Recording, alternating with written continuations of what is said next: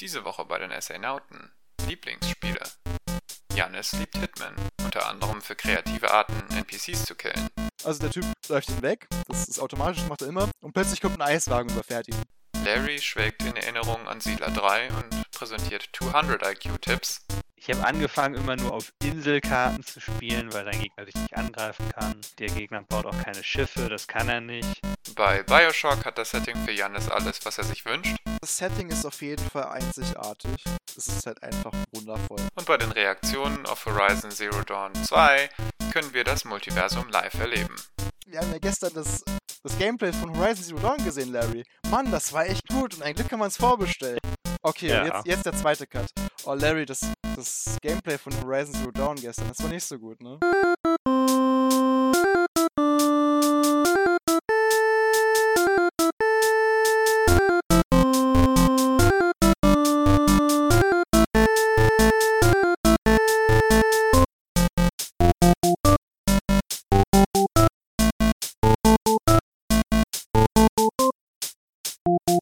Jetzt haben wir beides im Kasten. Jetzt haben wir beides.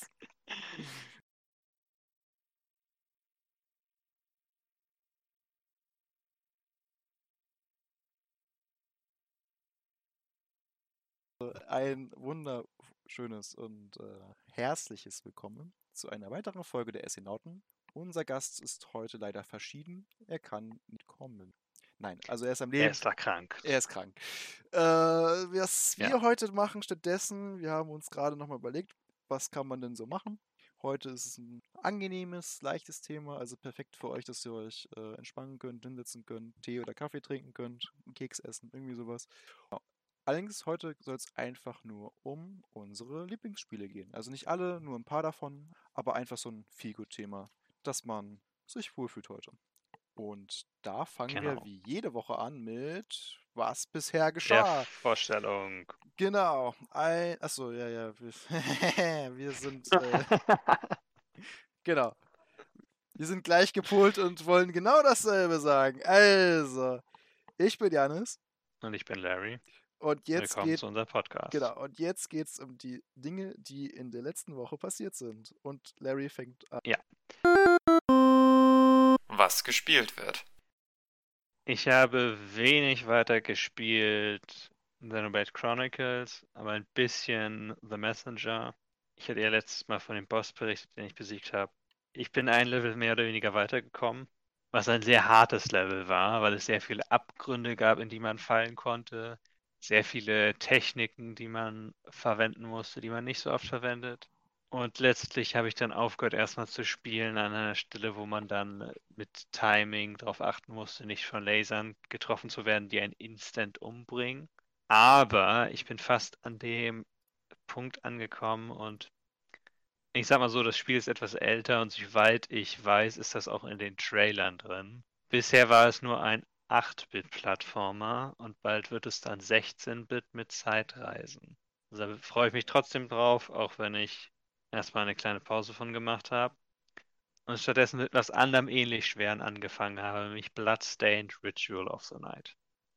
Das ist ein Castlevania Successor, Spiritual Successor von Koji Igarashi, der jahrelang für Konami gearbeitet hat an der Reihe und letztlich aufgehört hat, als Konami mehr Mobile Games entwickelt hat und mittlerweile sich ja sowieso noch auf Slot- und Pachinko-Maschinen konzentriert. Hm.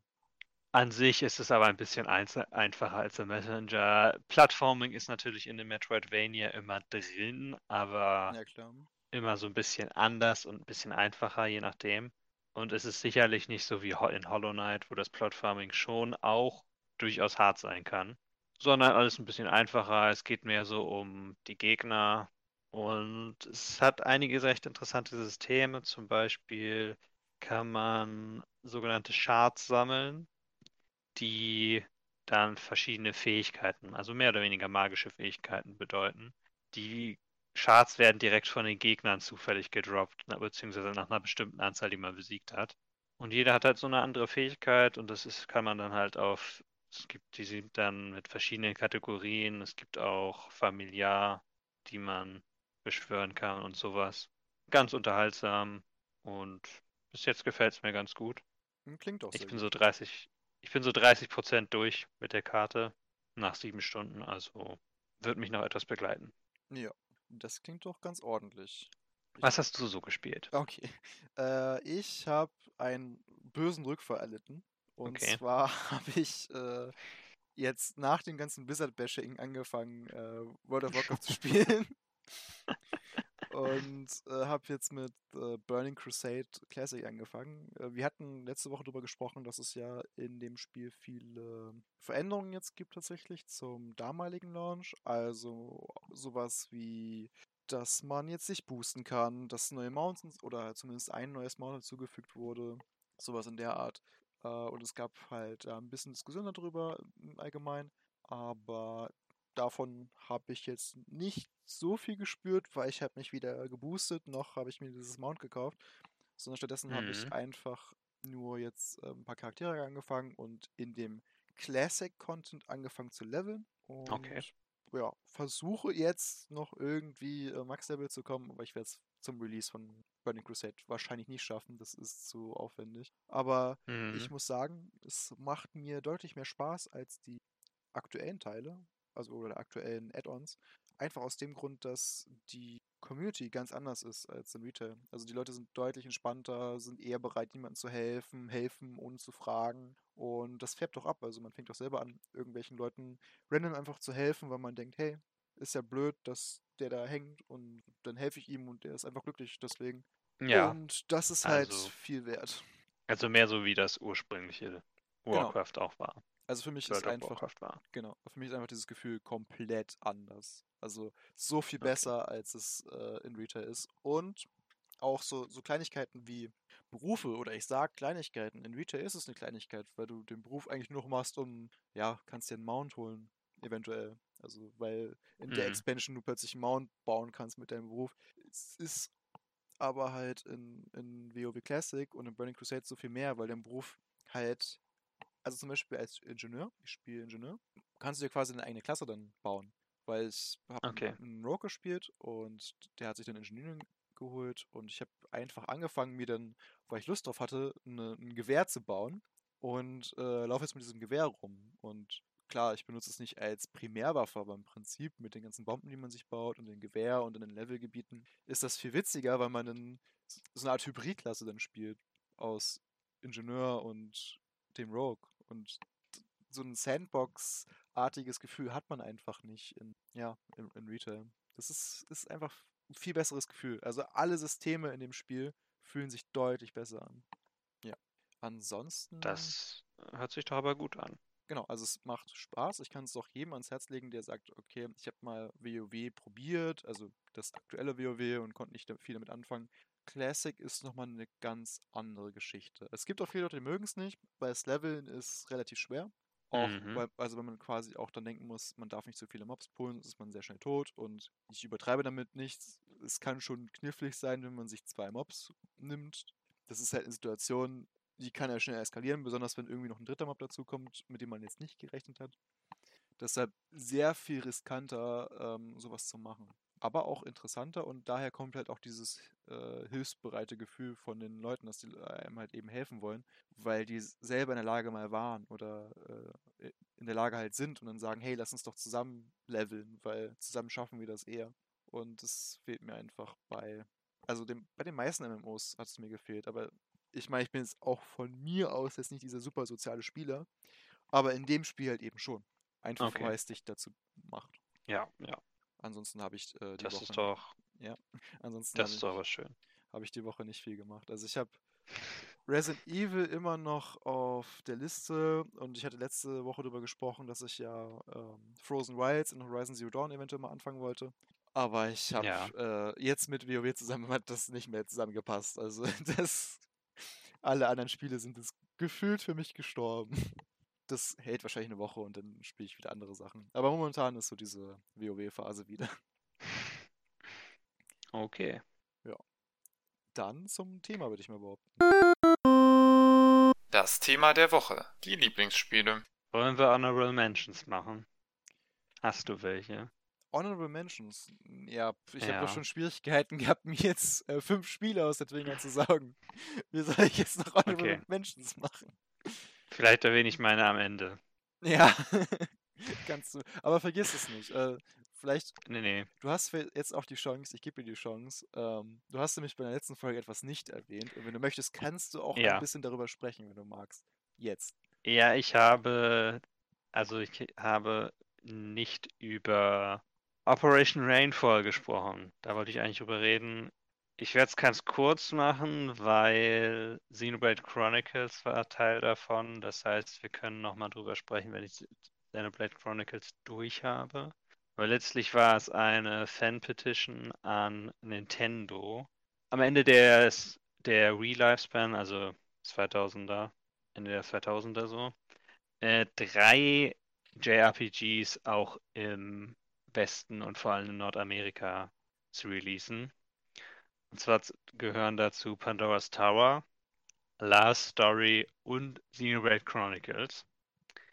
Das Interessante daran ist eigentlich, äh, dass es alles sehr zivilisiert war und alle drei Spiele letztlich auch äh, released wurden, auch wenn Nintendo sagt, dass sie es nicht so sehr deswegen gemacht haben, dass sie es teilweise immer vorhaben und sie haben auch nicht alle Spiele selber gepublished dann. Xenoblade Chronicles haben sie zum Beispiel gepublished. Da gibt es dann auch noch ganze Geschichten drüber, ähm, dass GameStop in den USA das Spiel angeblich aufgemacht hat, um es dann teurer gebraucht verkaufen zu können. Und es war sehr schwer, aber auch ranzukommen da an dieses Spiel, weil die Auflage trotzdem nicht besonders groß war. Mhm. Ja. Also, das war der Part, den du noch sagen wolltest. Das war der Part jetzt grob zusammengefasst, den ich also sagen das wollte. ein, ein kleiner Einspieler zur letzten Folge noch, falls äh, sich jemand beschwert hat, dass es gefehlt hat. Jetzt habt ihr es bekommen. ähm, dann wollen wir doch direkt mal anfangen mit unseren wunderbaren Titeln. Ich fange einfach mal an, weil ich gerade schon, schon so im Redefluss bin. Ich muss nur das. Liste aufmachen, weil ich die Hälfte schon wieder vergessen habe. Ja. Ich habe deine Liste aufgeschrieben, als du sie geschrieben hast. Äh, also man sieht, die Spiele hängen mir echt am Herzen. Ich muss sie mir nochmal raussuchen. Äh, fangen wir mal mit was Wunderbarem an. Und zwar Batman Arkham Knight. Hatte ich ja schon öfter mal erwähnt, dass das Spiel mir sehr am Herzen liegt. Und als absoluter DC-Fan ist es für mich eigentlich das perfekte DC-Spiel. Und ich bin auch sehr gespannt, wie das weitergehen wird mit den äh, weiteren Spielen von Rocksteady, weil ja auch ähm, demnächst rauskommen wird Suicide Squad, Kill the Justice League und oh Gott, Batman, wie hieß denn das? Ar ich weiß, ja, ich habe Gotham Knights, genau. Ich war gerade Arkham Knights. Genau, das, ja. das klingt falsch. Äh, Gotham Knights kommt raus. Und Gotham Knights ist auch sehr interessant, weil es ähnlich jetzt, wie viele Spiele es versucht haben, ein Game as a Service Spiel wird. Und das ist halt auch so eine Sache, über die wir mal reden können, weil die ja in der Regel nicht Ja. so erfolgreich sind. Jetzt mal abgesehen von sowas wie Destiny. Ja. Aber ich sag mal Stichwort Marvel's Avengers. Es gibt andere Studios, die schon ähnliches, auch im ähnlichen Setting probiert haben und was ebenfalls nicht so wirklich geklappt hat. Deshalb, ich hoffe, es ist ein gutes Zeichen, dass das Spiel verschoben wurde und dass die genügend Content für die erste Zeit herstellen können. Weil einfach ein Spiel in dem Setting zu haben mit Charakteren, die man sich aussuchen kann und eine gute Story, äh, coole Spe Special-Fähigkeiten und allgemein halt dieses Batman Arkham-Feeling zu haben, das wäre schon cool. Aber man muss es halt sehen. Es gab schon Gameplay und das sah sehr cool aus.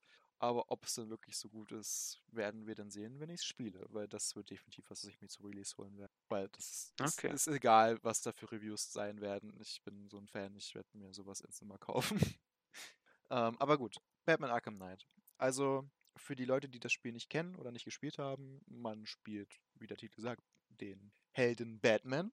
Und Ich bin es- überrascht. Genau, du bist sehr überrascht. Und es ist natürlich äh, der dritte Teil der Trilogie, die mit dem Spiel Arkham Asylum beginnt und die Trilogie auch sehr rund abschließt. Die Story ist eigentlich nur folgende. Ähm, die Stadt wird von Scarecrow bedroht, der versucht, die, äh, oder dessen Ziel es auch mitunter ist, die Stadt so zu bedrohen, dass sie evakuiert wird, dass ähm, viele Sachen passieren können, aber auch äh, wirklich seinen Plan umsetzen möchte, mit einer großen Gasbombe die ganze Stadt in Angst und Schrecken zu versetzen. Was halt so Okay. Scarecrow macht. Und im Prinzip ist es Batmans Aufgabe, in einer Nacht, wie es halt in allen Arkham-Spielen bis jetzt so war, ähm, sämtliche äh, Verbrecher und Aufträge zu erfüllen, ähm, Scarecrow natürlich zu schnappen, aber auch mit eigenen Problemen kämpft, mit ein paar äh, Nachwirkungen der vorherigen Spiele. Ähm, ich will nicht zu sehr ins Detail gehen, aber es gibt, ist eigentlich auch passend, weil eben ja auch dieses äh, Angstgas von Scarecrow viel eingesetzt wird, haben wir natürlich auch viele äh, Gegner, sagt man so, ha Halluzinationen, sowas in der Art, äh, die uns begleiten in dem Spiel, wo man nicht ganz so mitrechnet. Ja. Es ist eigentlich von der Handlung, äh, wie gesagt, ein guter Abschluss, aber das Highlight für mich war einfach mit dem Batmobil mal zu fahren in, durch die Stadt Gotham und halt der Plot, manche, also es gibt ein paar Momente, wo du dich wirklich erschreckst, weil es, es sind zwar so billig, billig gemachte Momente, sage ich mal, aber ähm, einfach so Jumpscares, was du nicht wirklich in einem Batman-Spiel erwarten würdest. Was es aber auch irgendwie charmant macht, dass es halt sowas versucht. Und es sind auch so Jumpscares, die du nicht so erwarten würdest. Okay.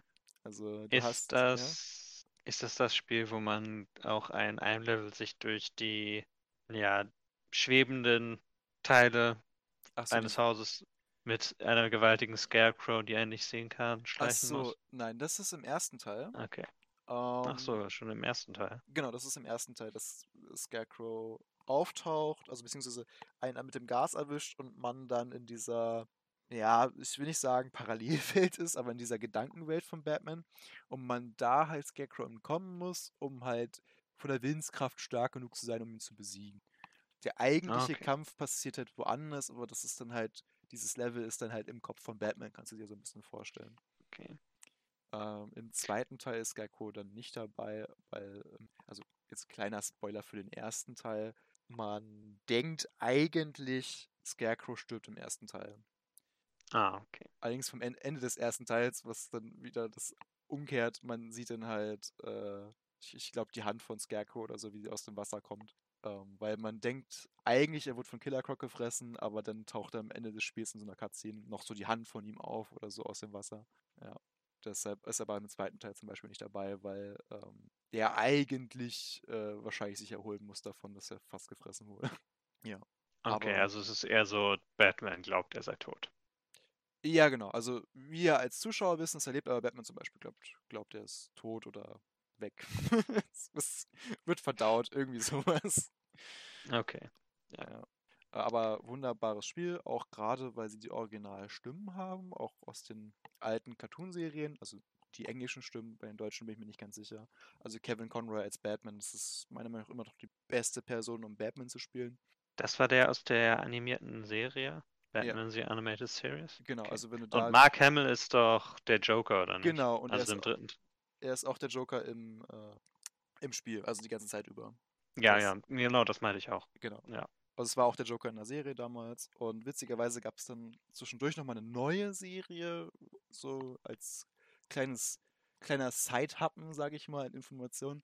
Äh, es gab nochmal Justice League Action. Das war nochmal so eine neu Mhm. aufgelegte Serie für äh, DC-Fans und Kinder, die auch wieder die Originalsprecher dabei hatte, was halt ein großes Highlight war. Okay. Genau. Also das eigentlich so ziemlich alles, was ich zu Batman sagen kann. Es ist einfach ein solides Spiel. Ich meine, das Kampfsystem braucht jetzt nicht viel Veränderung. Klar, es wird jeden Teil ein bisschen mehr aufpoliert.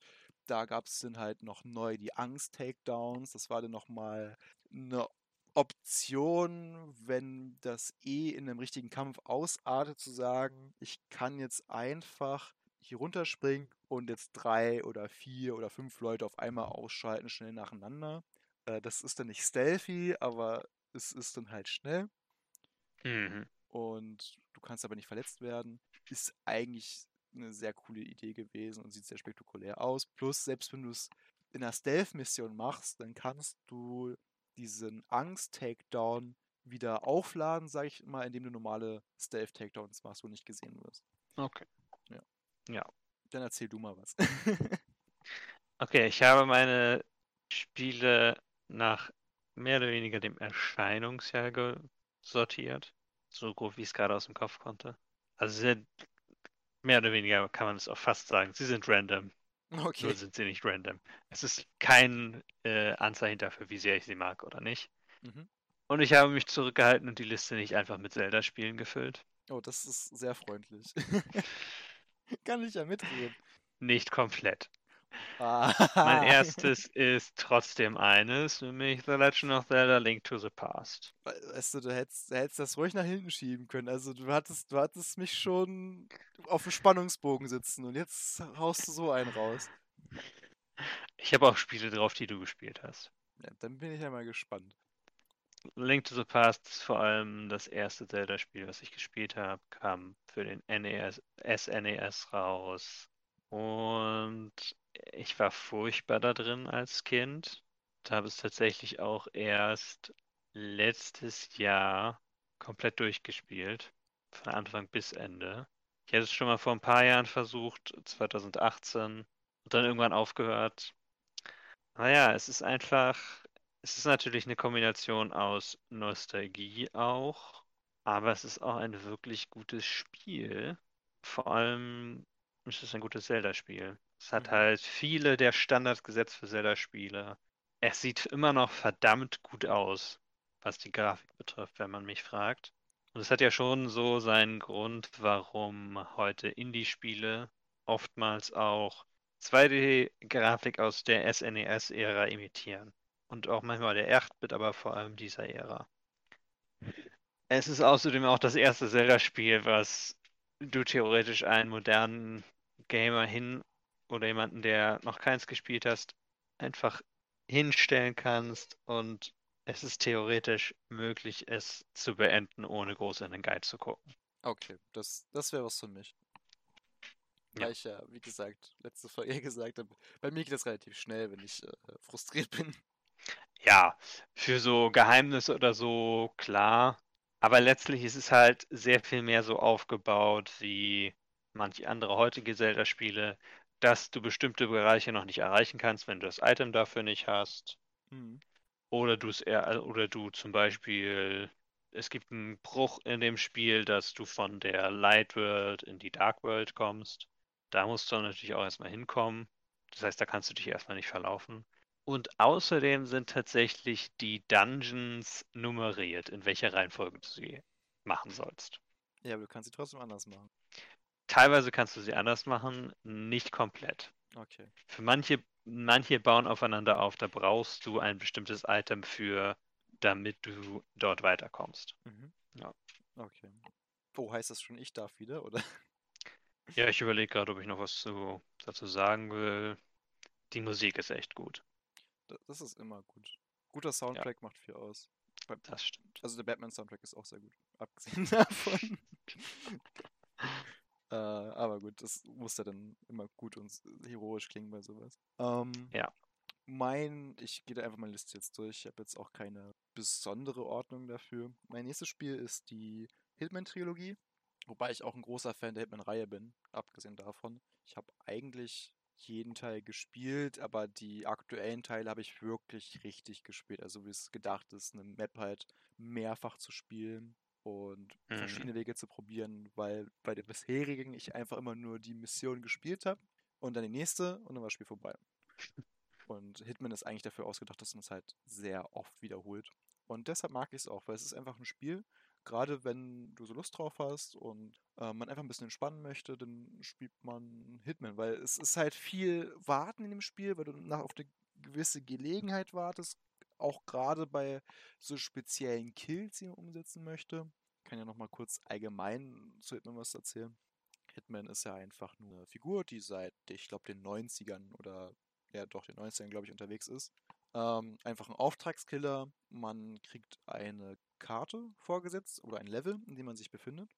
Und dieses Level hat halt viele Möglichkeiten, das Ziel auszuschalten. Und es gibt viele Geheimnisse zu entdecken in diesem Level und auch viele versteckte Möglichkeiten. Das ist einfach dann der Spaß dabei, rauszufinden, wie kann ich diese Zielperson ausschalten, dass es möglichst spektakulär ist oder möglichst keiner mitbekommt oder möglichst jeder mitbekommt. Eigentlich jeder auf kann das spielen, wie er das möchte. Aber es lebt halt davon, dass man die Karten immer wieder spielt. Und die neuen Hitmans sind halt mit am besten dabei, weil natürlich das Areal sehr groß ist und die Möglichkeiten sehr cool sind. Und das erste, was ich immer mache, wenn ich auf einer neuen Karte bin, ich äh, schaue mir erstmal die Achievements an, was man so Verrücktes machen kann. Also ich spoilere okay. mich damit ein bisschen und versuche es nicht selber zu, äh, zu entdecken, weil das Areal ist schon relativ groß. Aber es macht einfach ja. Spaß. Also du hast dann zum Beispiel ein Level, das ist in Italien und dann geht es um einen Typen, der ist in einer Villa und darunter ist wohl so ein Chemie- oder Biologielabor, wo sie dann irgendwie äh, Killerviren herstellen. Und war, glaube ich, der Plot der Map, dass sie gesagt haben, äh, bauen ein Killer-Virus und den kannst du halt auf die DNA deiner Zielperson kodieren. Und dann schickst du einmal um die komplette Welt und der bringt halt nur die Person um, auf die er kodiert ist. Mhm.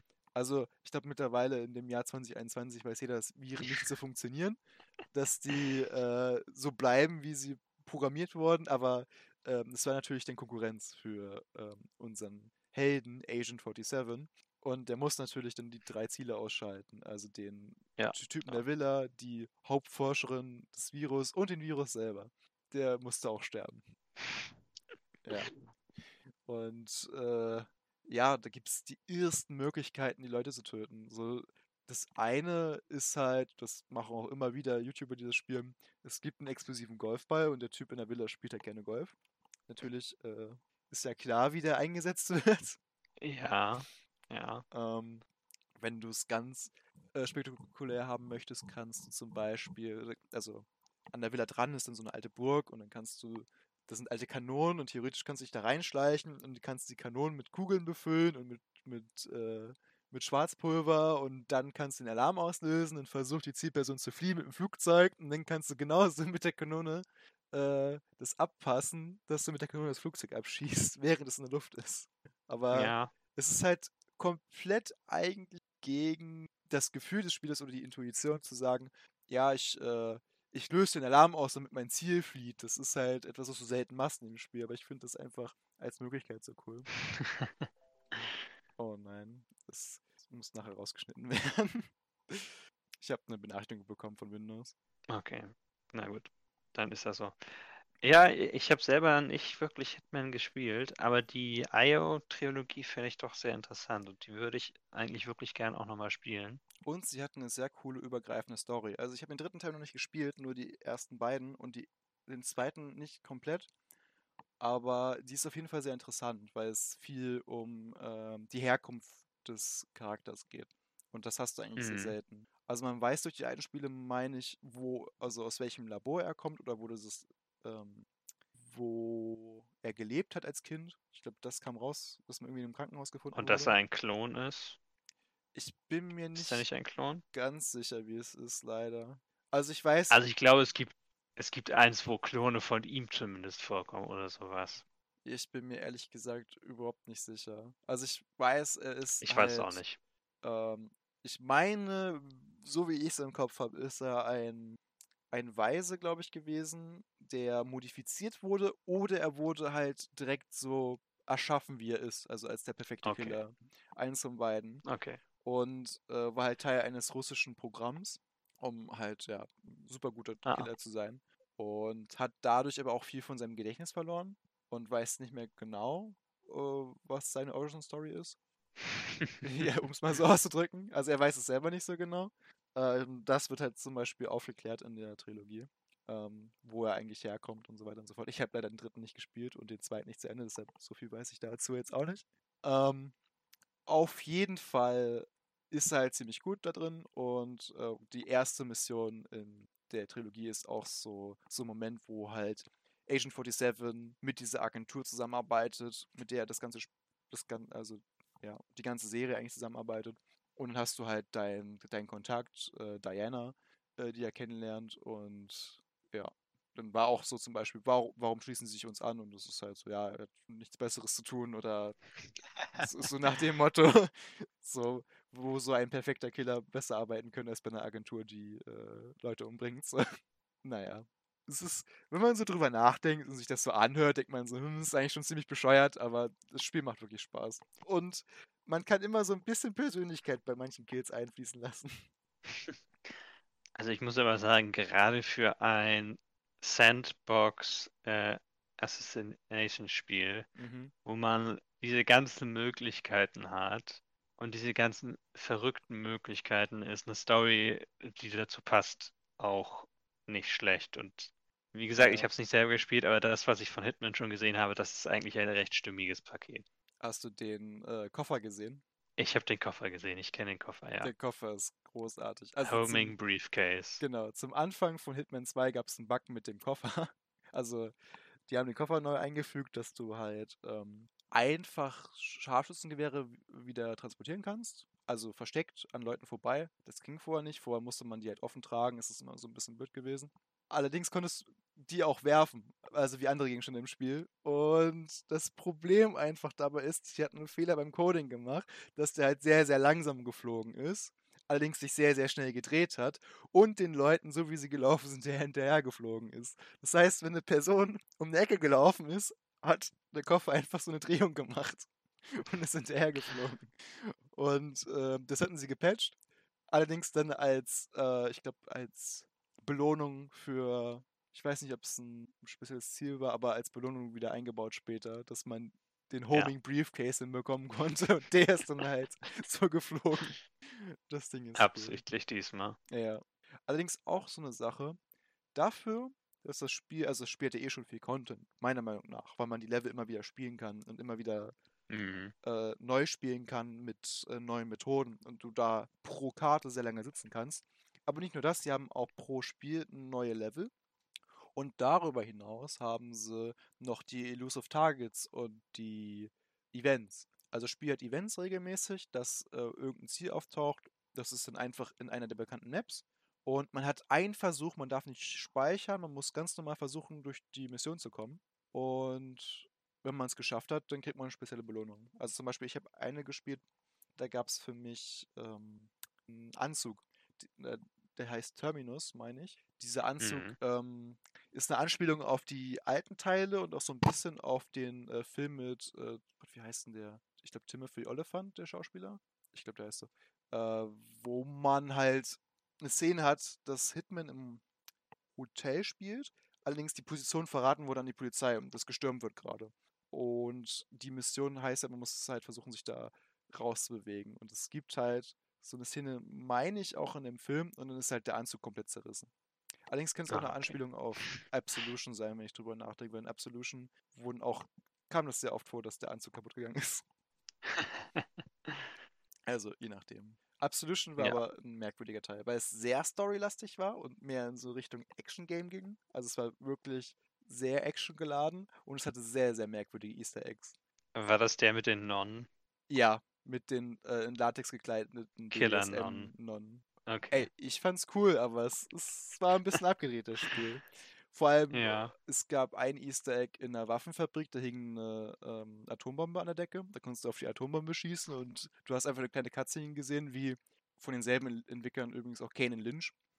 Wie Kane und Lynch mitten in der Wüste sitzen, Bier trinken, in der Sonne, Sonne liegen und plötzlich halt irgendwo am Horizont so ein kleiner Atompilz hochkommt.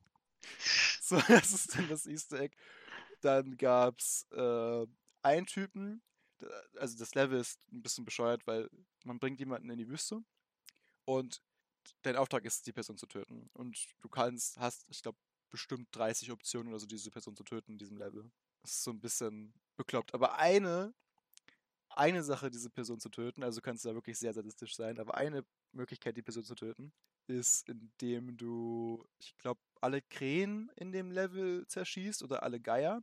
Und plötzlich, also der Typ läuft dann weg, das ist automatisch, das macht er immer, und plötzlich kommt ein Eiswagen und überfährt ihn. Mitten in der Wüste. Es kommt einfach ein Eiswagen an und überfährt ihn. So. Aber Ja.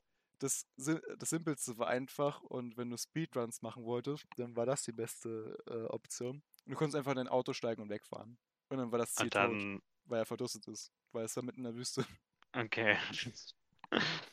Aber da gab es dann Sprengstoff von einem alten, naja gut, das sah so ein bisschen wie Ruinen aus von einer alten Westernstadt so ein bisschen. Und da war halt einfach Mhm. TNT, das konntest du kaputt schießen. Du konntest ihn einfach erschießen. Du hast deinen Kofferraum aufgemacht, da hattest du irgendwie 30 Waffen drin gefühlt. Du konntest mit einem Spaten erschlagen, du konntest alles machen. Aber der Eiswagen, das war äh, interessant. Und ah, es gibt, gab noch eine Szene, an die ich mich erinnere, wenn du dich ähm, in einem letzten Level, es gab nämlich so eine Gegnerin in dem Spiel. Also der große Gegner ist eigentlich so ein Texaner, aber es gab noch so eine, so eine Frau, die mit dem immer unterwegs war und die hat halt viel Latex angehabt und so. Also keine Ahnung, was die Leute sich dabei gedacht haben bei dem Spiel. Allerdings ähm, konntest du die überraschen und dann sitzt sie da halt in Unterwäsche und du hast eine kurze Cutscene und dann musst du entweder schnell reagieren oder du bist einfach tot, weil sie dich nicht erschießt, weil sie dich halt mit ihrem Körper ablenkt, was so ein bisschen, ein bisschen blöd ist.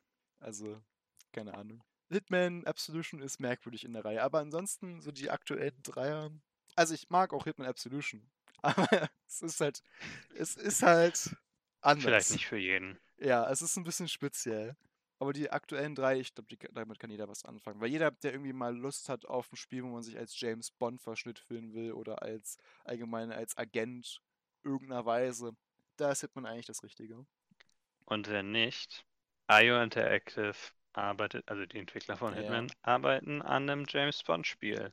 Das kann ich mir Und sehr gut ist- vorstellen. Da es wahrscheinlich auch kein Licensed Movie Tie-In wird, könnte es nicht schlecht werden.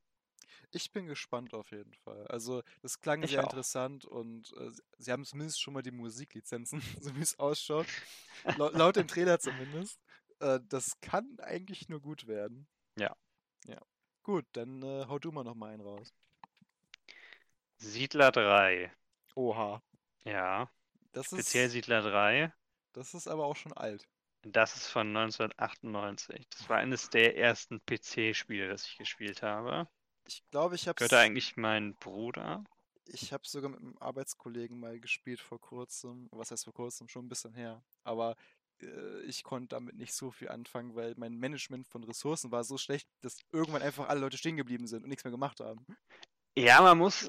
Es ist so ziemlich eins dieser Spiele, dieser alten Strategiespiele, wo man wissen muss, was man macht. Sonst läuft man einfach gegen eine Wand und kommt nicht weiter. Ja. Man muss halt genau darauf achten, dass man nicht nur von allem genug hat, sondern man muss auch genug Häuser haben für seine Dorfbewohner. Mhm. Auch wenn die da nie reingehen und eigentlich nur rumlaufen, die ganzen Träger und Siedler. Mhm. Die Häuser müssen trotzdem da sein, weil sonst hören sie auf und bleiben dann untätig. Mhm. Äh, Das ist so ein bisschen, im vierten Teil ist das besser gemacht, das Wissen, dass sie untätig sind, weil sie dann Streikschilder haben. Aber für mich persönlich, für- Siedler 3 ist besser als Siedler 4, für mich persönlich.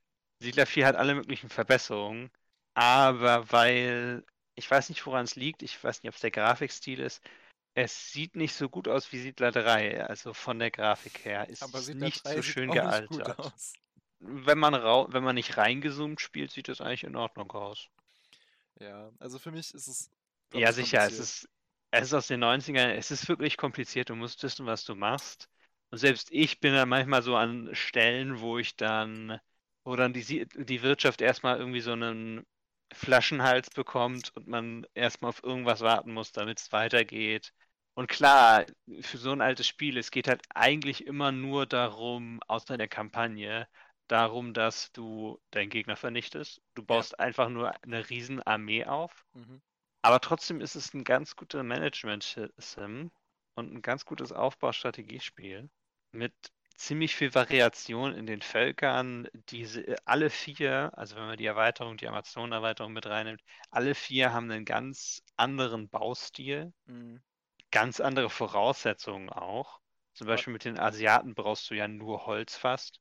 Ja. Ähm, mit den Ägyptern nur Stein fast und alles andere liegt so ein bisschen dazwischen. Sicher, der Schwierigkeitsgrad ist jetzt auch nicht der höchste, sage ich mal so, abgesehen von der Kampagne. Ich glaube, für mich ist es zu schwer einfach. Ich habe Römer gespielt und ich habe nichts auf die Reihe bekommen damals. Ja, ich glaube, also für mich ist es, ich habe es nur mal als Kind gespielt Mhm. und ich habe meinem Bruder vorher zugesehen, wie er es gespielt hat. Ich habe angefangen, immer nur auf Inselkarten zu spielen, weil die einfacher sind, weil dein Gegner dich nicht angreifen kann. Der Gegner baut auch keine Schiffe, das kann er nicht. Sehr gut. Aber es ist einfach, es hat einfach was, weil es ist so diese Zeit, Anfang der 90er, wo die ganzen PC-Spiele noch relativ einfach waren, aber trotzdem ist das irgendwie so ein bisschen magisch. Mhm. Und das ist auch eins der Spiele, ich bin ganz froh, dass äh, mittlerweile gehört ja Blue Byte, meine ich, Ja, ja. ähm, zu Ubisoft. Äh, weißt du, wo die sind? Die kommen aus Deutschland. Ja, hier in Mainz. Okay, cool. Ja, es- Ja, weißt, weißt, Ja. weißt du, was das Büro von denen ist? Äh, direkt über in so der Nähe einer, von Mediamarkt. Nee, äh, direkt über so einer so eine Einkaufspassage. Die Stockwerke Ah, darüber sind alle. Ubisoft-Büros. Und Ah, äh, cool. ein Kumpel von mir, der ist auch regelmäßig ähm, IT-technisch unterwegs und äh, kommt also auch in diesem Bereich mal vorbei. Ah, nicht schlecht. Ja, es ist einfach für mich persönlich ein Spiel, das ich sehr mag. Und ich war sehr froh, dass es dann, man beschwert sich ja immer über die ganzen Unternehmen und auch gern über Ubisoft. Ich war doch froh, dass sie es mittlerweile neu veröffentlicht haben nochmal. Es ist nicht teuer. Du kriegst es für, glaube ich, 5 Euro knapp, 4,99. Hm. Und dafür läuft es aber unter Windows 10 vernünftig, ohne dass du dir Patches runterladen musst und irgendwelche Einstellungen ändern oder so. Weil Ja. mittlerweile Siedler, wenn ich habe die Original CDen hier noch, DVDs hier noch, nächste CD-ROMs. Ich könnte sie installieren davon, aber sie würden nicht laufen. Okay. Das ist halt so ein bisschen schade. Wie ist es eigentlich? Äh, Ich- Gibt es Siedlertitel, auf die du dich freust in der Zukunft? Weil ich weiß, eins ist, glaube ich, noch in Entwicklung. Momentan. Eins ist nur in Entwicklung. Ich habe nicht so sehr mich damit beschäftigt, wie es funktioniert. Okay. Das Problem für mich persönlich ist, Siedler 3 und 4 sind ja relativ gleich. Mhm. Die Völker sind anders.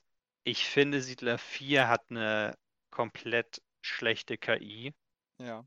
Also die rusht dich einfach nur mit einer riesigen, mit einem riesigen Haufen Gegner. Die kann das einfach, weil, also es liegt vielleicht auch daran, dass ich Siedler 4 nicht genug gespielt habe, um wirklich gut eine Wirtschaft da aufbauen zu können. Mhm. Es gibt so ein paar Unterschiede. Vielleicht liegt es auch daran, dass in Siedler 4 deine Militär sich anders entwickelt. Also es gibt ja in den beiden Teilen gibt es drei verschiedene Militärstufen für deine Soldaten. Mhm. In Siedler 3 sammelst du einfach nur Mana, bis du was weiterentwickeln kannst. Und alle Soldaten, die du danach ausbildest, sind dann besser und Ja. stärker. In Siedler 4 musst du Gold ausgeben zusätzlich Ah, okay. macht es sehr viel schwerer und sehr viel teurer, gute Soldaten zu bekommen. Ja, und danach 5 war so ein experimenteller Teil, wo es dann um, also in Anführungszeichen um experimenteller Teil, da gab es Heldencharaktere und sowas. Ich habe nicht viel von 5 gespielt. Es war sehr viel dunkler auf jeden Fall. Und eigentlich für, ich habe es auch über Uplay, also irgendwann werde ich es nochmal spielen mehr. Mhm. Und 6 und 7 war dann eigentlich nur noch Anno. Ja, ich glaube, das ist auch aktuell das Problem, dass halt Ubisoft Ja. mit Anno ein viel besseres Spiel hat, als die Siedler wahrscheinlich jemals sein wird. Zumindest massentauglicher. Ja. Plus Anno ja auch international sehr gut ankommt. So. Genau.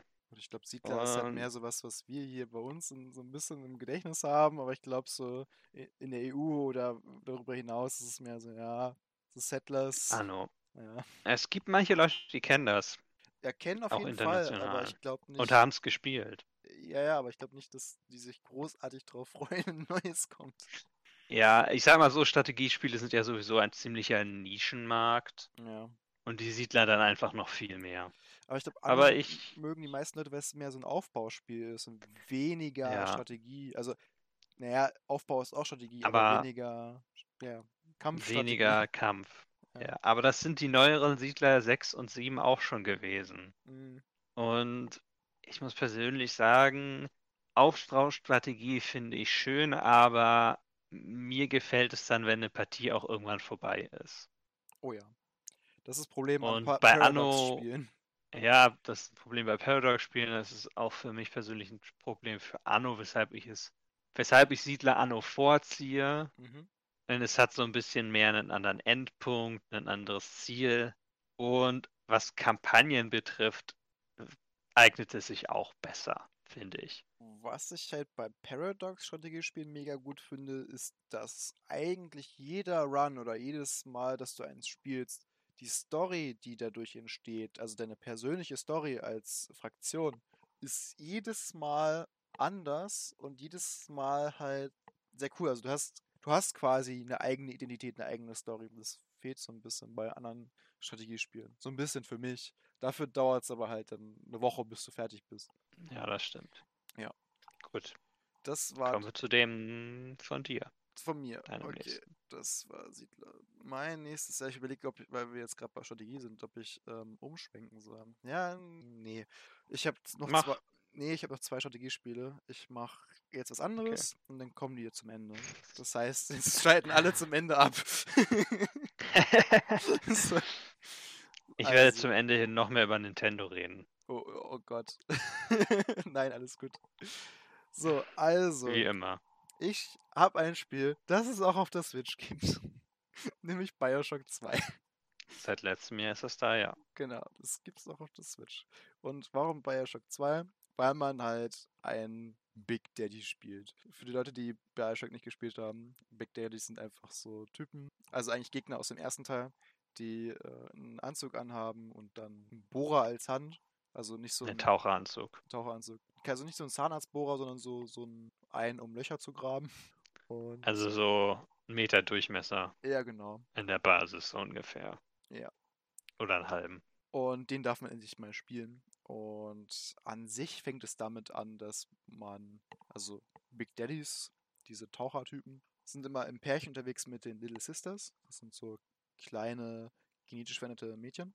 Und das ist auch wirklich so eine emotionale Beziehung zwischen denen. Also, dass halt der Daddy versucht, sie auf jeden Fall zu beschützen. Und in Rapture, wo das Ganze spielt, gibt es genügend, genügend Irre, die versuchen, an die Little Sisters zu kommen, weil diese Little Sisters halt Adam haben und Adam, Adam, ja. ist halt so ein Zeug, mit dem man sich Kräfte geben kann und macht aber auch böse abhängig wohl. Und ja, das heißt, man fängt das Spiel an und es wird halt die Little Sister entführt. Das ist auch im Trailer schon zu sehen.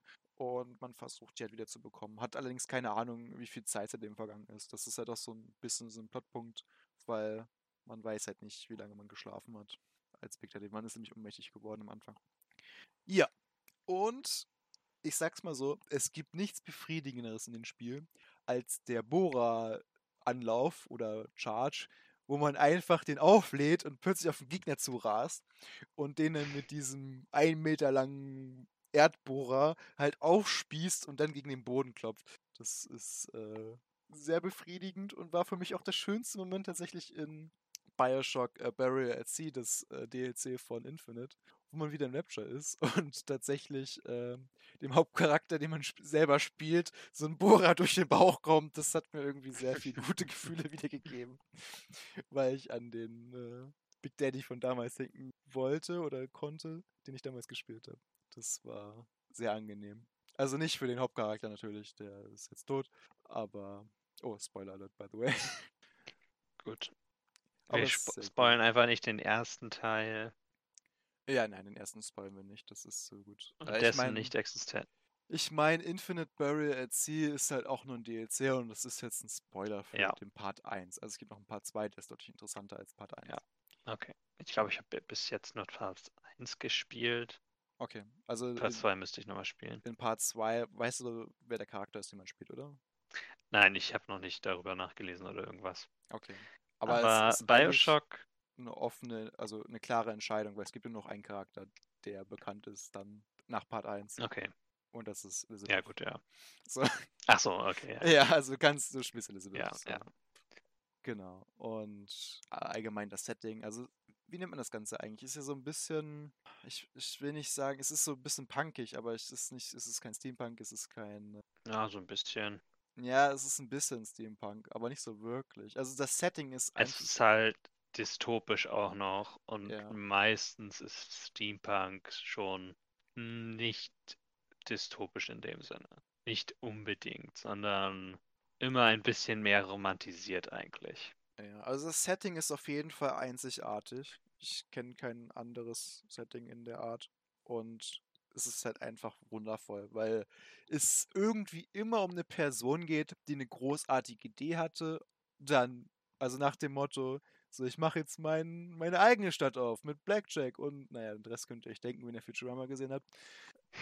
Wo einfach äh, diese Idee, Verzeihung, das schneiden wir raus. okay, ich hab's. Bist noch am Leben. Ja, ich bin. Oh. Okay. Ähm, wo es halt diese Stadt ist, die einzigartig ist und eine großartige Idee, und das halt auf furchtbare Art und Weise schief geht. Und das jedes Mal. Und Oh das ja. ist einfach. Ich liebe das. Und auch das Artwork und die, das, das Setting und dann mit den Hasenmasken und die Big Daddies und die Stadt unter Wasser. Das passt irgendwie alles extrem gut zusammen und macht Spaß. Und das ist leider auch das, was mir bei Infinite gefehlt hat. Weil Infinite war für mich einfach nur, okay, wir sind äh, konföderierte Amerikaner im Himmel und Rassisten und es gibt Leute mit großen Händen. Und das hat mich irgendwie nicht so abgeholt wie jetzt Rapture als Stadt, also New Columbia. Das ist so ein bisschen. Ja, ich glaube, es ist das Dunkle, was vielen Leuten gefehlt hat. Mir hat Infinite eigentlich ganz gut gefallen. Die ersten beiden Teile habe ich noch nicht durchgespielt, das muss ich nochmal Mhm. machen. Also Es ist halt, aber die ersten beiden Teile, besonders der erste Teil, ist halt auch was ganz Besonderes, Ja. was das Narrativ betrifft, was die Stimmung betrifft und auch einfach die Art, ein Spiel zu machen. Nächste Ja. Woche werden wir, denke ich, auch noch über diese beiden Spiele reden und über Rapture, wenn es um Environmental Storytelling geht. Genau, also würdet ihr bitte nächste Folge wiederkommen, um, um mehr über Rapture zu hören. Und über Bioshock, genau. Guck mal, das, das, Aber auch war, andere Spiele, das war doch ein nett eingebautes äh, Easter Egg, oder? Denke ich auch. Gut, ich, wus ich wusste, dass du diesen Plotpoint kennst. So. Gut. Äh, Bioshock, ja, also wunderbar. Aber ich weiß nicht, bei Infinite, ich weiß nicht, ob es das Dunkle ist. Also an sich, die Storyline war gut. Also die Familie mit Comstock und äh, der Frau von Comstock und Elizabeth und das Mhm, Ganze und mhm. mit dem Ende zusammen und Quantenmechanik. Das Storytechnisch war es me mega gut. Und es wurde für mich auch besser, als ähm, Rapture namentlich vorkommt in Columbia. Dann hat es mir auch mehr gefallen, weil ich dachte, ah, Rapture, Rapture ist cool, wir können weitermachen. weil Infinite, also diese Stadt Columbia, ich weiß nicht, ob es wirklich dieses Unterwassergedöns ist, aber ich fand auch, glaube ich, einfach das Artstyle nicht so cool von den Gegnern. Zum Beispiel Okay. die, wie heißen die Tiny Hands, ne? Handyman, heißt Hand- die Handyman, Handymans? genau. Heißen Handy? Ne, ich glaube, die heißen Handyman. Ja, ich glaube, sie heißt ein Handyman. Äh, die Ja, sind einfach nicht so meins und ja, ich weiß auch nicht. Ich fand Big Daddy viel interessanter, weil die irgendwie viel mysteriöser waren. ja, das kann ich verstehen. Und die sahen gefährlicher aus. Und, und die Sisters haben mir gefehlt, weil was mir hier wirklich ähm, am Herzen lag in dem Spielen 1 und 2 waren immer die Sisters, weil die taten einen zum einen leid, zum anderen hattest du halt irgendwie auch als äh, Big Daddy eine emotionale Beziehung zu den Sisters. Mhm. Und das, äh, sowas hat mir halt gefehlt. Das hat mir irgendwie noch ein bisschen mehr Tiefe gegeben. Auch die Entscheidung, was du mit denen machst. Mhm. Weil du hast ja die Entscheidung, das können wir auch Ja. kurz erzählen, ne? entweder man bringt sie halt um, kriegt dafür mehr Ingame-Belohnung, ähm, aber vielleicht schlechteres Karma, hm, wer weiß. Kinder Wer töten, weiß das schon? Kinder töten könnte zu schlechterem Karma führen. Oder man streichelt die so ein bisschen, packt die zurück in ihr Haus, also in ihr Rohr, in ihre Höhle und äh, kriegt nur ein bisschen, aber man ist vielleicht einfach ein guter Mensch. Vielleicht ist man einfach ein guter Mensch, ja. Ja. Und das ist. Es gibt so wenig Spiele, die sowas machen, finde ich. Ja, Also- es ist halt auch kompliziert und schwer, sowas zu machen, ne? Ja, also, dass wirklich Emotion mit reinfliegt, finde ich. Äh, es, es sollte eigentlich immer dabei sein, aber ja, es ist nicht so einfach, denke ich mal. Ist nicht so einfach. Du musst halt. Im Zweifelsfall ist es teurer, je nachdem. Naja, Gut. Bioshock, die Bioshock-Reihe, das sind gute Spiele auf jeden Fall. Ja, also ich würde auch jedem empfehlen, der es noch nicht gespielt hat, die Bioshock-Trilogie zu kaufen, weil die ist meistens relativ günstig mittlerweile, die ist auch schon eine ganze Weile auf dem Markt. Und Ja. man hat drei super Spiele dabei.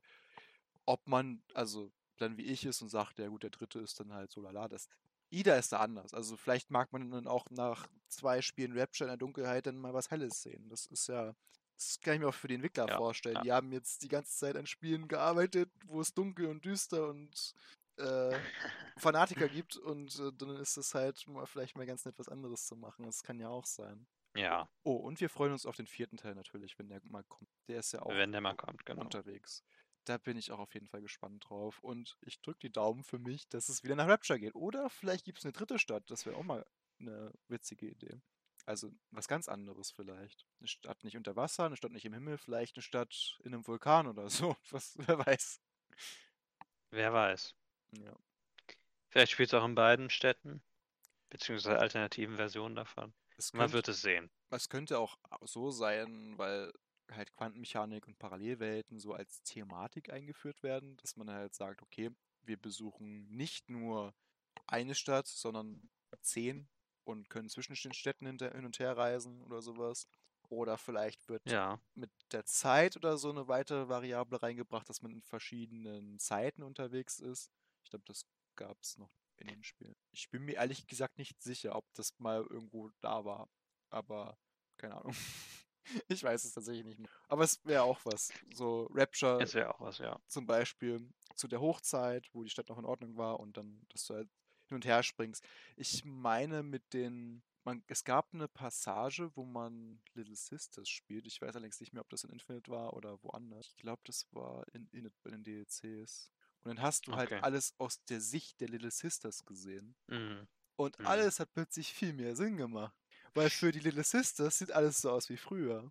Und wenn die einen äh, Toten sehen, dann Ah. hat er halt auch dann die Flügel, die Engelsflügel und so. Und deshalb sagen die, oh, look, Daddy, an Angel. So deshalb macht das Nun ja, Sinn.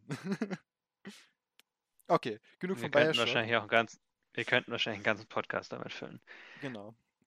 Erzählen Sie von Ihrem nächsten Spiel. Ja, ich überlege gerade. Da, da, da. Ja, kannst du jetzt Bioshock toppen? Wenn ich es toppen soll, dann würde ich jetzt was anderes nehmen. Dann würde ich jetzt Last of Us 1 und 2 nehmen. Jetzt, das ist Aber auf jetzt der Ja, gut, mach wie du willst. Du kannst jetzt Last of Us machen, du kannst noch was anderes machen. äh, Mario Galaxy 1 und 2. Ich werde sie auch zusammenwerfen. Ich habe den ersten sogar gespielt. Das würde ich überraschen. Du hast den ersten sogar gespielt. ja, aber nicht Dann sag mir erstmal, wie hat er dir denn gefallen, aber? Also die 10 Minuten, die ich gespielt habe, waren okay. nee, ich, Okay. hab's, ich hab's mit der, ähm, ich habe diese 3D All-Stars ähm, Box ja gekauft und da ist ja der erste Teil Ja. tatsächlich drin. Der erste ist da drin, ja. Und ich habe auch von dieser All-Stars Box habe ich auch nur zwei Spiele von dreien gespielt und das ist halt Super Mario 64, weil es ist Super Mario 64 und wie jeder weiß, Super Mario 64 ist einfach genial. Super Mario Hast du es 64. durchgespielt? Nein. Okay. Die letzten Level werden sehr viel schwerer und Ich weiß. Ich habe das die erste Welt gespielt und dann habe ich auch was anderes gemacht, aber es hat mich an damals erinnert. Und die erste Welt ist cool. Ich habe noch das die Rennen. erste Welt ist wirklich cool. Ich habe noch das Rennen, bin ich gelaufen. Allerdings hatte ich irgendwie im Kopf, man konnte in, in der ersten Map irgendwie über die Kanonen an die Spitze sich schießen lassen. Allerdings weiß ich nicht mehr, wie das ging. Und so habe ich beim letzten Kannst du später, du musst halt weiter im Level kommen. Ah, okay. Weil ich habe das, glaube ich, gemacht und damit das Rennen einfach gemacht, weil du kannst dich einfach hochschießen Mhm. lassen und dann war es Ja, fertig. ja. Aber ich bin das Rennen tatsächlich dieses Mal gelaufen einfach. Ähm, aber nee, Ja. Galaxies habe ich gespielt und das ist ganz cool, was halt viele Leute so ein bisschen stört, oder was heißt viele, so ein paar Leute, ist halt, dass die Kamera ähm, oder dass halt manchmal ein bisschen komisch ist mit, mit der Kamera und wie der Charakter läuft, dass es so ein bisschen irritierend sein kann, plötzlich an der Decke zu stehen. Ja, ja, kann ich verstehen. Hatte ich nicht so das Problem Mhm. mit. Aber ansonsten ist es Ich hab- super. Es ist sehr viel linearer, also im Vergleich zu 64 zum Beispiel und Sunshine. Finde ich aber gut, tatsächlich. Ja, das ist halt eine Präferenzsache für manche Leute, ne? Also die Die Level sind ein bisschen kleiner. Ja, also die meisten Plattformer sind ja relativ offen, sage ich mal, wie du ja auch schon gesagt hast. Äh, wo ich dabei immer nicht weiß, wo ich denn hingehen soll. Und manchmal, man, Ja. also es ist nicht immer eine Präferenz, aber manchmal hat man es ja lieber, dass man einfach weiß, wo es lang geht und einfach Ja, spielt. ja, Und genau. das ist perfekt für sowas. Und Mario Galaxy, also den ersten Teil finde ich ein bisschen besser, als den zweiten Teil. Der zweite Teil hat Yoshi. Wie kann er denn schlechter Cooles. sein? Nein, nein, sie sind eigentlich beide sind sie fast gleich gut. Ah, okay. Der zweite Teil hat Yoshi und die Level sind relativ, die Level sind wirklich recht gleich aufgebaut, recht ähnlich. Mhm. Aber der erste Teil hat für ein, Ma für ein Mario-Spiel, für ein Mario-Spiel, das muss man betonen, eine wirklich äh, tiefe Backstory für einen Charakter, nämlich Rosalina, die zum ersten Mal vorkommt. Ja. Die die beste äh, Geschichte hat von jedem Mario-Charakter. Es wird in einem wirklich schön in einem Storybuch, also einem Bilderbuch, ähm, wird es erzählt, wie sie die Luma kennenlernt und deren Königin mehr oder weniger wird, auf sie alle aufpassen und alles. Mhm. Und das ist ein Element an dem Spiel, was ich wirklich schön finde. Das Plus die Hub-Welt. Die Hub-Welt ist ein bisschen schöner im ersten als im zweiten. Mhm. Im zweiten ist es generischer, so ein bisschen. Es ist, ja. Aber die beiden Spiele sind fantastische Plattformer, Ja, die also. wirklich Spaß machen. ich finde es so, Interessanterweise, dass, dass wir immer gleichzeitig reden wollen. So, so schön Einwand machen und dann Pause und dann machen wir beide Pause und dann machen wir einen Einwand. äh, ich wollte nur kurz sagen, ich finde es halt witzig, weil Rosaline, ich glaube, die war doch auch in einem Mario Kart drin, oder? Die ist im aktuellen Mario Kart drin. Ja, weil ich glaube, ich habe sie zuerst im Mario Kart gesehen und dann habe ich das Galaxies gespielt und weiß, ah, jetzt weiß ich, wo der Charakter endlich herkommt. das macht ja, alles es Sinn. ist ein, das ist ein großes Element, glaube ich, von Mario und Mario Kart. Mhm. Und auch von Super Smash Bros. Da ist übrigens Ja. auch drin in dem Ultimate und ich glaube auch in den Wii U-Teil. Wer ist denn Und da 3DS nicht Teil. alles drin, ist ja eher die Frage. Ah, Im U, also im Ultimate-Teil sind alle, die schon mal in einem Smash waren und mehr. Nein, ich glaube, ein Charakter fehlt und der fehlt schon seit Ewigkeiten und das ist äh, Waluigi. Ja, ja. Alle wollen Waluigi. Das Problem ist, dass Nintendo Waluigi nicht erfunden hat, sondern Camelot. Oh nein. Also Nintendo hat die Rechte an Waluigi. Ja. Aber mag Nintendo äh, Waluigi? Das ist halt die Frage. Ach so. Weil Waluigi wurde nur als Partner erstellt für Wario, für Camelots Tennisspiele und äh, anderen Sportspiele aus dem Mario-Universum. Das ist das, was. Ich weiß nicht, ob es sie wirklich davon abhält. Es kann mittlerweile auch einfach sein, dass sie nur damit warten, bis es den größten Splash macht, wenn sie War Luigi mitnehmen. Aber Wario mögen sie doch auch. Warum denn nicht Waluigi? Das macht mich traurig. Ja, es liegt einfach daran, dass sie Wario selber entwickelt haben, denke ich. Okay. Naja. Ähm, zurück zu Mario Galaxy. Ich weiß eigentlich gar nicht so genau, was ich darüber noch sagen soll. Ich habe den ersten und zweiten Teil auf der Wii gespielt. Mhm. Und das sind auch die ersten Mario-Plattformer fast mit, die ich ganz durchgespielt habe. Für den zweit ersten Teil habe ich auch sogar Luigi freigeschaltet und man muss sehr viele Sterne dafür sammeln. Die Power-Ups sind ziemlich gut an dem Spiel auch. Ja. Also ich finde allgemein, dass die 3D-Umgebung und halt mit der Schwerkraft wieder gespielt wird, finde ich eigentlich sehr cool. Oh ja. Und Ja. das ist eigentlich so das Hauptteil, dass es halt einfach so ein bisschen zeigt, wie so Physics-Elemente einfach sehr viel Spaß machen können. Ich denke, das ist auch so ein bisschen ähnlich und warum Leute auch äh, das Astros Playroom so cool finden, weil es sich Mhm. einfach gut anfühlt zu spielen. Und das ist Ja. halt schon viel wert. Gut, das hat auch viel mit dem Controller da zu tun, aber im Allgemeinen, wenn ein guter Plattformer oder er muss nicht super sein, es reicht, wenn er okay, passabel, relativ gut ist. Ähm, aber Er muss noch sich gut anfühlen. Genau, wenn er sich dann noch gut anfühlt, dann ist es eigentlich schon fast Ja. ein perfektes Spiel. Und interessanterweise war ja auch die Demo mehr oder weniger, auf der das Ganze beruht, also die Tech-Demo, die sie irgendwann Mhm. mal für, ich glaube für die GameCube war das aber noch. Okay. Da war es, ging es ja einfach nur darum, sehr viele Marios auf einer Sphäre rumlaufen zu lassen. Das hatten sie irgendwann mal, hatte Nintendo irgendwann mal vorgestellt. Okay. Und daraus wurde dann irgendwann, irgendwann Mario Galaxy Mhm, mit Planeten und Schwerkraft und so. Sehr cool. Gut. Ich denke, damit haben wir das Thema Mario Galaxy abgeschlossen. Dann springe ich mal in eine Galaxie weit, weit entfernt. Diese Und lang Überleitung. Genau, diese Überleitung, die ist ach, Ah, perfekt. Also, es geht um ein Star Wars Spiel und es gibt eine Menge Star Wars Spiele, aber mein absolutes Lieblings-Star Wars-Spiel. Da werden viele sagen, ah, es ist Star Wars Battlefront 2. Nein, es ist ähm, Republic Commando. Ja, liegt alle falsch. Aber es sind sehr gute Spiele, abgesehen davon. Aber mein absolutes Lieblings-Star Wars-Spiel ist Star Wars Empire at War. Und äh, nicht nur das Hauptspiel, sondern auch die Erweiterung Star Wars Empire at War Forces of Corruption. Und das ist einfach wundervoll. Okay. Es ist ein RTS Star Wars Spiel, wo man die Events der Filme nachspielen kann, also 4, 5 und 6 oder 1, 2 und 3, je nachdem, wie ihr das auslegen wollt. Genau. wie man das auslegen möchte. Ähm, ist eigentlich relativ cool, weil es hat zum einen eine Kam einen Kampagnenmodus, wo man, also man kann die Story spielen, man kann aber auch allgemein so Conquest spielen, dass man ein, ein Universum hat mit vielen Planeten und dann möglichst viele Ressourcen generieren muss, um dann Truppen auszubilden, die man dann hin und her schickt in Echtzeit. Also der PC schickt auch genauso wie man selber Figur, Figuren bzw. Truppen hin und her zwischen diesen Planeten. Allerdings ist es so in dem Spiel, dass ja manche Reisen halt eine gewisse Zeit dauern und man sieht das halt animiert. Und je nachdem, wie gut die Verbindungsrouten zwischen den Planeten sind, kann das halt schneller oder langsamer gehen. Und dann hat man halt manchmal Zeit zu reagieren, manchmal halt gar nicht, weil die Route so gut ist. Und dann muss man gucken, dass man äh, gewisse Verteidigung aufbaut, dass man nebenbei Truppen oder halt Angriffsflotten baut, die dann äh, reagieren können bzw. angreifen können. Und dann hat man halt den Unterschied zwischen Weltraumtruppen, also dass es halt Raumschlachten gibt, und halt Bodentruppen. Weil zuerst muss man halt den Weltraum quasi besetzen, um dann halt Bodentruppen als Invasoren auf den Planeten runterkommen zu lassen. Und das ist eigentlich ein super Prinzip.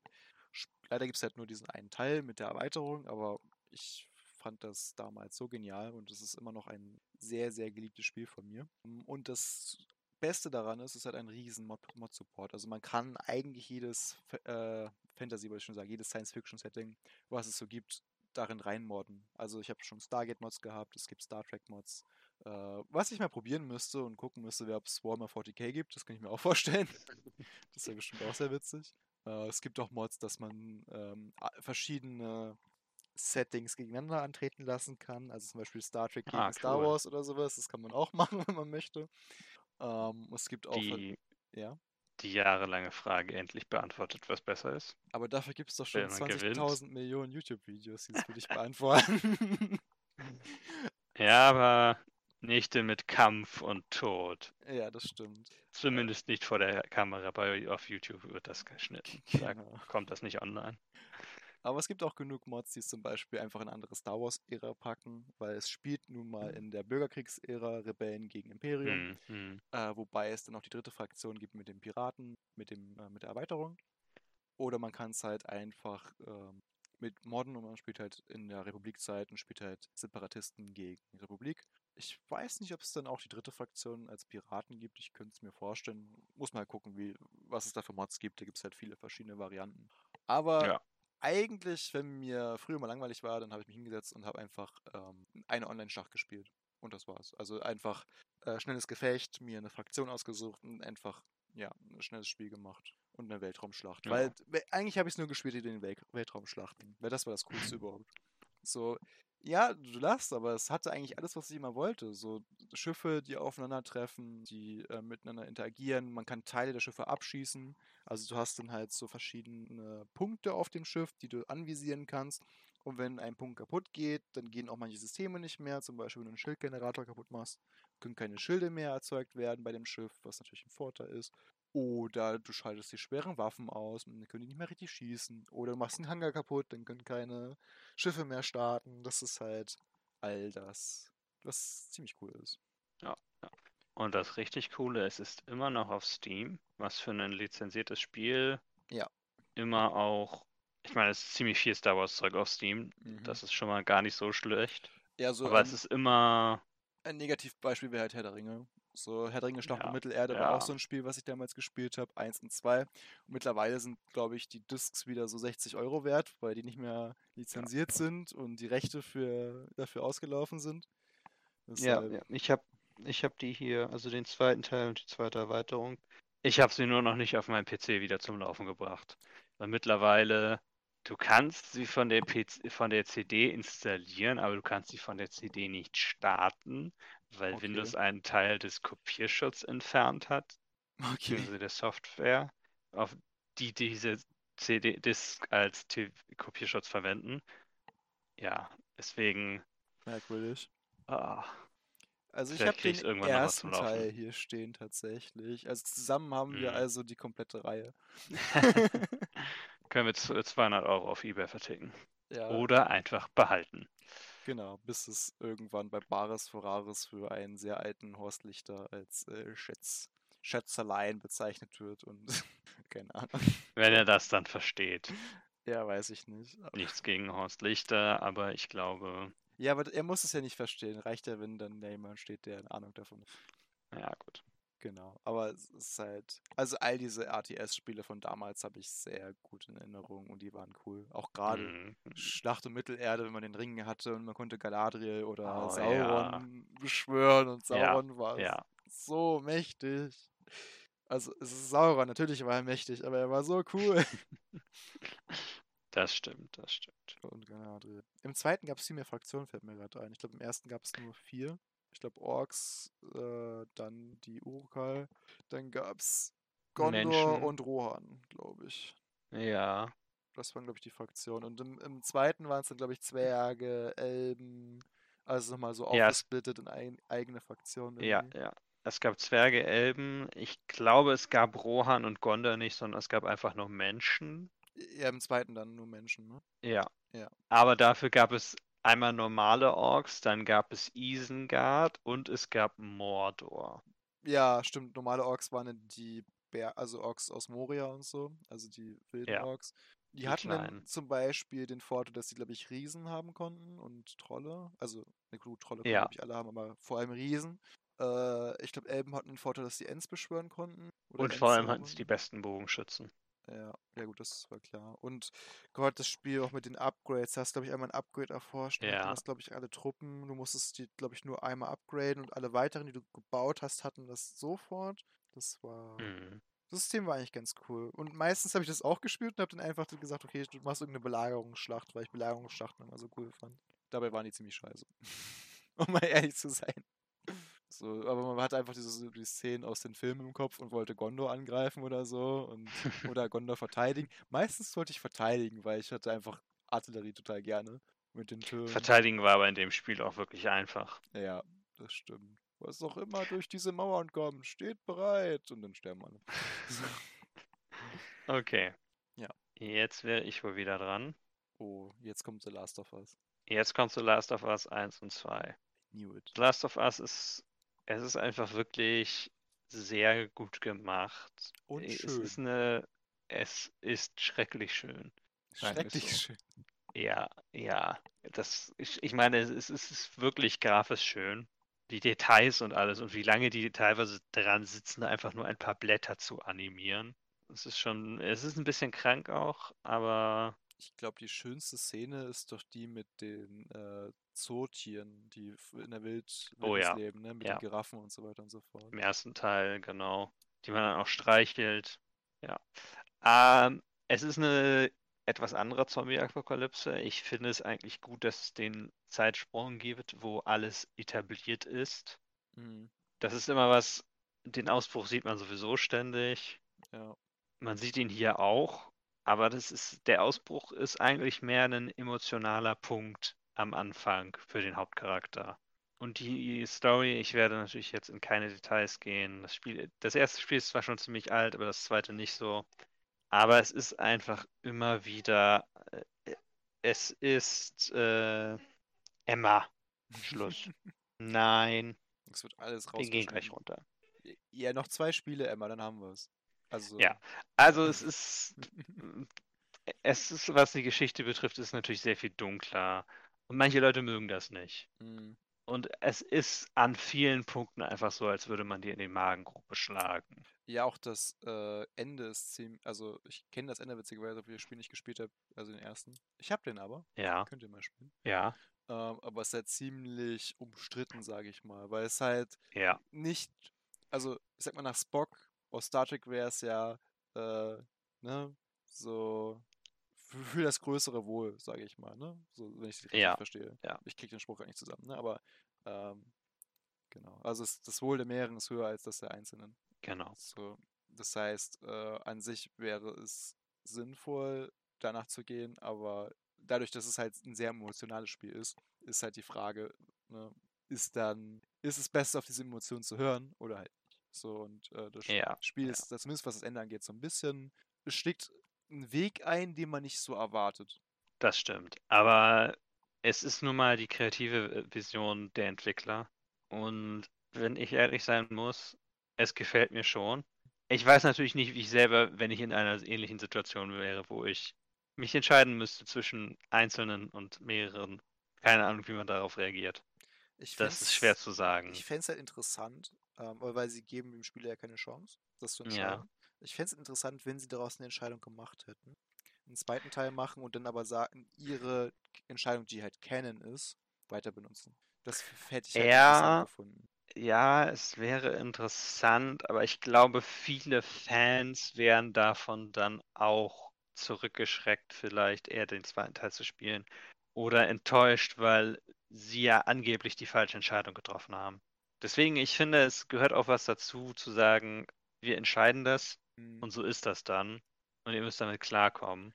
Der zweite Teil ist, was die Story betrifft und vor allem, was einen Punkt in der Mitte betrifft. Sehr viel umstrittener. Mhm. Aber ich fand ihn ähnlich gut. Es geht um ein bisschen, es ist noch dunkler, es geht noch um andere Sachen. Manche Leute sagen immer, es gibt immer von manchen, die äh, nicht unbedingt eine große Kritik, aber immer die ähm, den Gedanken, dass nur weil es dunkel ist, ist es gut. ja. Also nur, dass es nur deshalb Leute sagen, das sei gut, es sei dunkel. Ich meine, es ist natürlich nicht realistisch, nein, aber es ist gut und auch was das Gameplay betrifft, ist es nicht schlecht. Ich fand den ersten Teil vom Gameplay her ja nicht ganz so stark wie den zweiten. Der zweite Teil verbessert das doch noch sehr stark. Mhm. Also im ersten Teil hast du noch dieses für Horror-Games sehr typische Sway von deinen Rappen, dass du also überhaupt nicht richtig genau zielen kannst. Ja. Oh Gott. Ähm, Ja. an, also ist es nicht so schlimm. An manchen Stellen ist es halt ein Teil des Plotpoints mehr oder weniger, dass man von der Decke hängt und deswegen nicht gut treffen kann, weil man in Mhm. Panik tatsächlich ist. So. Und was den zweiten Teil betrifft, das Gameplay ist komplett nochmal überarbeitet. Sehr viel besser und ich würde dir sagen, ich würde dir sagen, spiel die beiden ruhig mal. Okay. Ja, also den ersten hatte ich eh immer auf der Liste, aber Ja. mit äh, den ganzen Sachen, die jetzt abgehen. Also ich habe mir zum Beispiel jetzt extra für meine Playstation diesen äh, Ständer gekauft, wo du zwei Controller mit gleichzeitig laden kannst. Weil ich immer das Okay. Problem hatte, dass äh, ich einfach immer einen Wechsel hatte. Also der eine war leer, okay, der nächste wird auf, also der wird aufgeladen, ich nehme den anderen wieder Mhm. raus. So. Und das war eigentlich ganz gut, Mhm. aber ich habe keinen Bock mehr drauf. Jetzt habe ich die Station mir gekauft. Aber seitdem noch nicht einmal wieder die Playstation angehabt. Seitdem das ist, das ist aber so typisch gerade. So, ich kaufe mir irgendwas Neues und dann ist so, ja, so, das werden wir erstmal nicht benutzen die nächsten zwei Wochen. So. Mhm. Deshalb, äh, ist so ein bisschen ärgerlich, aber ähm, genau, das, genau dasselbe halt, warum ich die Mario-Spiele nicht spiele. Ich, ich, ich komme momentan halt leider nicht da wirklich zu. Ja, ja. Ähm, ich habe jetzt halt noch vor, wirklich Resident Evil zu Ende zu spielen. Und dann gucke ich mal, was als nächstes ansteht an der, an der Konsolenwelt. Und dann vielleicht, Okay, das ist ja, Ja. Last of Us. Ähm, aber vielleicht. auch was mit den Horrorspielen angeht, mit dem Zielen. Ich finde es ja so ein bisschen, äh, also gerade in Resident Evil nervig so, dass die Gegner immer so schwanken. Und das Zielen ist halt Mhm. schon so gemacht, dass du dich nicht so fix bewegen kannst mit der Pistole. Und dann schwanken die Gegner Mhm. auch noch und denkst halt so, ah, leck mich doch. So, das ist schon wieder, schon Ja, wieder geil. Und dann bin ich halt auch teilweise so, okay, ich nehme jetzt für den Gegner die Strohflinte, weil ich habe da einfach keinen Nerv mehr zu. Und es ist Mhm. weniger Horror in dem Moment, sondern einfach nur so, ach alter Dreckspilz, Arsch. So. Aber was ich noch sagen würde, wegen dieser Entscheidungsmöglichkeit. Also es gibt ein Spiel, ähm, wo es mir gerade einfällt, das hat das gemacht, das war nämlich Injustice 2. Ähm, Mhm. kurzes Spoiler-Alert dafür. Ähm, am Ende muss man sich entscheiden, das ist aber bei den Mortal Kombat Spiel auch jetzt so gewesen. Also es hat, ist jetzt wohl häufiger so, dass du dich entscheiden kannst, was du für ein Ende bekommst. Indem du entscheidest, welchen Okay. Charakter du im letzten Kampf spielst. Und dementsprechend gewinnst du halt als Spieler und dementsprechend ne, hast du das Ergebnis. Und Okay, okay. Da ist ja immer der Kampf zwischen Batman und Superman und das ist auch am Ende Mhm. der Kampf zwischen Batman und Superman. Und wenn du als Batman gewinnst, weil Superman ist in Justice halt ein Bösewicht, ähm, hast du halt ein wunderbares Ende. Also ne, bildest eine neue Justice League und das ganze Setting normalisiert sich so ein bisschen. Also es gibt diese große Gefahr von Superman nicht mehr, und- also weil der halt gefangen ist. Und es ist so ein bisschen angeteased, so er kommt, wird wahrscheinlich irgendwann wiederkommen, aber äh, die Welt ist erstmal gerettet. Und das ist halt so das perfekte Ende für mich, weil es so ein bisschen alles wieder zurücksetzt auf normal oder auf relativ normal und eigentlich jetzt ein neues Ja. Abenteuer beginnen kann. Und es gab ein Okay, zweites Ende, ja. gewinnt Superman. Der benutzt halt, ähm, weil Brainiac der große Gegner ist. Also Brainiac ist so ein Typ, der einfach, also ein Androide, der einfach super schlau ist und ähm, Mhm. gerne Sachen sammelt und übernimmt. Und äh, es ist einfach damit, dass Superman die Technik übernimmt und damit halt Batman kontrolliert. Also Batman einfach so eine Art Sklave ist für den und einfach dann ähm, ihm hilft, obwohl er nicht seiner Meinung ist und er halt willenlos ist quasi. Und das war jetzt ein richtiges Schockende. Und jetzt rate mal, welches von den beiden äh, Canon ist. Das mit Superman. Ja, also Superman gewinnt und Batman äh, ist dann halt sein, keine Ahnung, also er ist halt mehr wie ein Computer dann, weil er halt diese ganze Technik in seinem Kopf hat, was so ein bisschen abgefuckt ist. Und Mhm. damit endet das. Und ich bin mal gespannt, weil es wird gemunkelt, dass ähm, NetherRealm Studios an was Neuem arbeitet. Also Okay. an, an, gut, Mhm. Sie haben schon gesagt, ich glaube, wird, glaube ich, kein Mortal Kombat. Also ich hoffe, dass es ein neues Injustice wird, weil das würde mich interessieren, weil ich finde halt, Mortal Kombat finde ich cool und ich finde das Kampfsystem cool und ich finde halt eben auch Injustice deswegen. Aber das war jetzt kein Spiel meiner Liste, das war einfach nur mal so ein Einwurf gerade. genau. Äh, warst du eigentlich fertig mit Last of Us, oder? Ja, damit war ich fertig. Okay. Äh, Dann kommen wir zu meinem letzten Spiel. Und das ist so ein Evergreen. Den kann man immer spielen, weil es einfach immer neu und immer cool, aber auch immer sehr betrügerisch ist, das Spiel.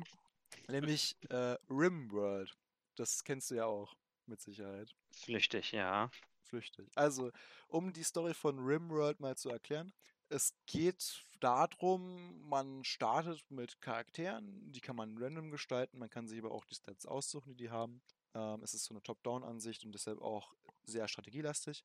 Aber es startet damit, dass die Personen ein Problem mit ihrem Raumschiff haben, deshalb ähm, mit Rettungskapseln auf einem fremden Planeten landen müssen. Dann muss man sich erstmal aussuchen, in welchem Gebiet man landen möchte. Um, da gibt es ein paar Faktoren, die man beachten muss. Sowas wie, ist in der, Wasser in der Nähe, ist genug Erz in der Nähe, sind vielleicht Feinde in der Nähe, äh, die einen die ganze Zeit angreifen. Das muss man alles so ein bisschen berücksichtigen. Und dann landet man und fängt halt an, eine Kolonie aufzubauen. Und Okay, das Das hört sich schon mal interessant an. es ist sehr cool, weil es ist halt, hat ein System, wo man einen Erzähler aussuchen kann und der Erzähler entscheidet quasi, was für Katastrophen auf dich zukommen und wann und wie.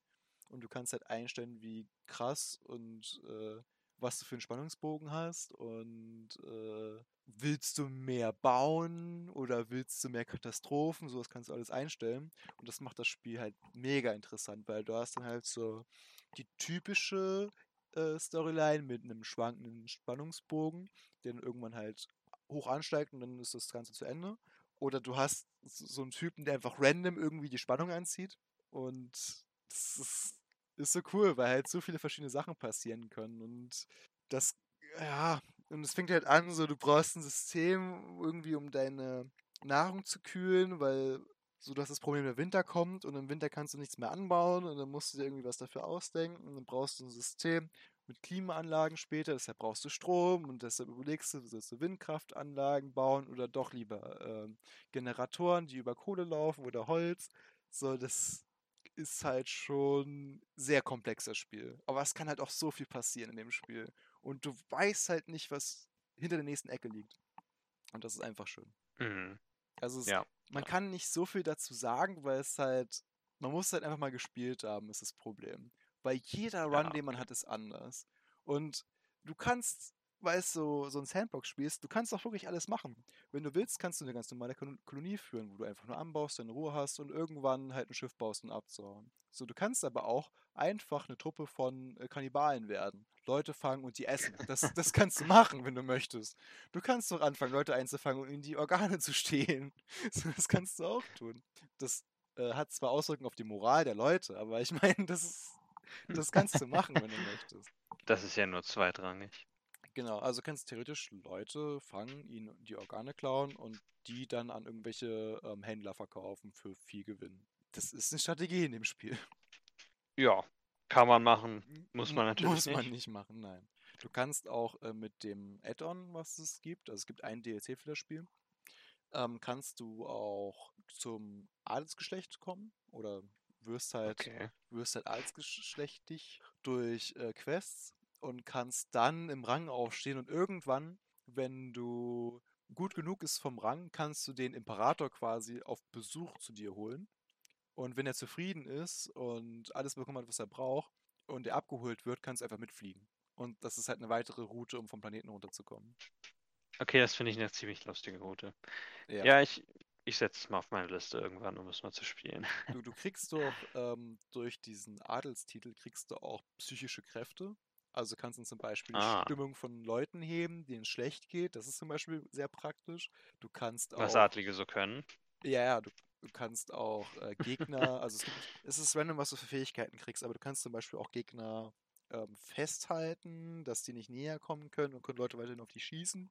Ähm, und, oh Gott, es gibt auch immer so Momente, wo du dein eigenes Ziel setzt. Ich habe einen Typen, das war ein Kolonist, der war ziemlich cool und das war, glaube ich, sogar mein Arzt. Und der wurde ziemlich böse von der Kugel getroffen, dass seine Wirbelsäule zerstört wurde. Was halt erstmal schlecht ist, wenn du Mhm. technologisch im Industriezeitalter bist weil der einfach im Bett liegt und nichts machen kann. So. Ja. Also der lag dann einfach im Bett. Ich habe das gar nicht mitbekommen, weil ich, der wurde verletzt, weil, es eine, eine, Scharmützel gab. Und ich dachte mir, oh nein, er wird verletzt. Und dann, okay, sammelt den ein, bringt ihn ins Krankenbett. Und dann wundere ich mich, dass der irgendwie eine Stunde später immer noch im Krankenbett liegt. Und ich denke mir so, ja, was ist denn los mit ihm? So, weil er ist ja gesund laut System. Und habe ich mir seine Verletzung angeguckt und einfach so, Spine was destroyed. Und das so, oh nein, er kann nicht mehr laufen. er muss jetzt für immer in diesem Bett Oh liegen Gott. und gefüttert werden. Und dann habe ich halt meine Forschung vorangetrieben in äh, Kybernetik. Und dann habe ich äh, richtig viele Ressourcen dafür aufgebraucht, dass, äh, dass ich hier einen technischen, also eine neue Wirbelsäule baue, dass er halt ein Cyborg wird. Mhm. mhm. Und dann, dann habe ich dann so gebankt und die Operation gestartet und es hat geklappt und er ist dann wieder Mitglied Ah. der Kolonie geworden. Er konnte wieder laufen, weil er ein künstliches, ja, künstlichen Spine bekommen hat. Das war so eine coole Storyline für mich. Was war so, und dann habe ich auch aufgehört zu spielen, weil das war besser wird's nicht. Ich hab's geschafft. Er, lebt wieder. Ja, da So. muss man den Planeten nicht mehr verlassen. Nein, die, äh, in meinem Kopf leben die einfach glücklich bis ans Ende ihrer Tage. Und es ist halt Sind auch keine Kannibalen. Ja. Aber das Spiel ist halt so ein bisschen ein Arschlochspiel, weil das hat solche Momente, aber es kann auch einfach so alles auf einmal auf dich werfen. Du hast einfach einen Mhm. Typen in der Kolonie, dem geht's schlecht und der entwickelt halt äh, psychische Probleme und wird einfach zu einem, äh, was ist denn das deutsche Wort, Arsonist? Brandstifter. Brandstifter, genau. Wird einfach zum Brandstifter, ihm geht's schlecht, fängt einfach an, alles anzuzünden. Und dann sind die wichtigen Sachen dabei und dann fing es plötzlich an zu gewittern Ah. und dann brennt es aber bei dir in dem Gebäude irgendwie und das, der Regen macht das nicht aus, aber das Gewitter zerstört deine Scheune und das, die fängt an zu brennen und du bist halt, was zur Hölle geht dir ab? Und dann wirst du gleichzeitig noch überfallen von Banditen, die Granaten dabei haben, die deine ganze Basis zerstören. Und dann versuchst du das Feuer zu löschen und all deine Kolonisten sterben in diesem Feuer. Und dann kriegst du noch das Event, äh, eine mysteriöse Gestalt kommt vorbei und rettet dich. Und dann kommt einfach so ein random Typ an und die komplette Kolonie ist tot. Und du hast noch diesen einen Typen, den du nicht kennst. Der ist, der ist da. Und dann hörst du auf zu spielen, weil du denkst, naja, alleine mache ich das jetzt auch nicht.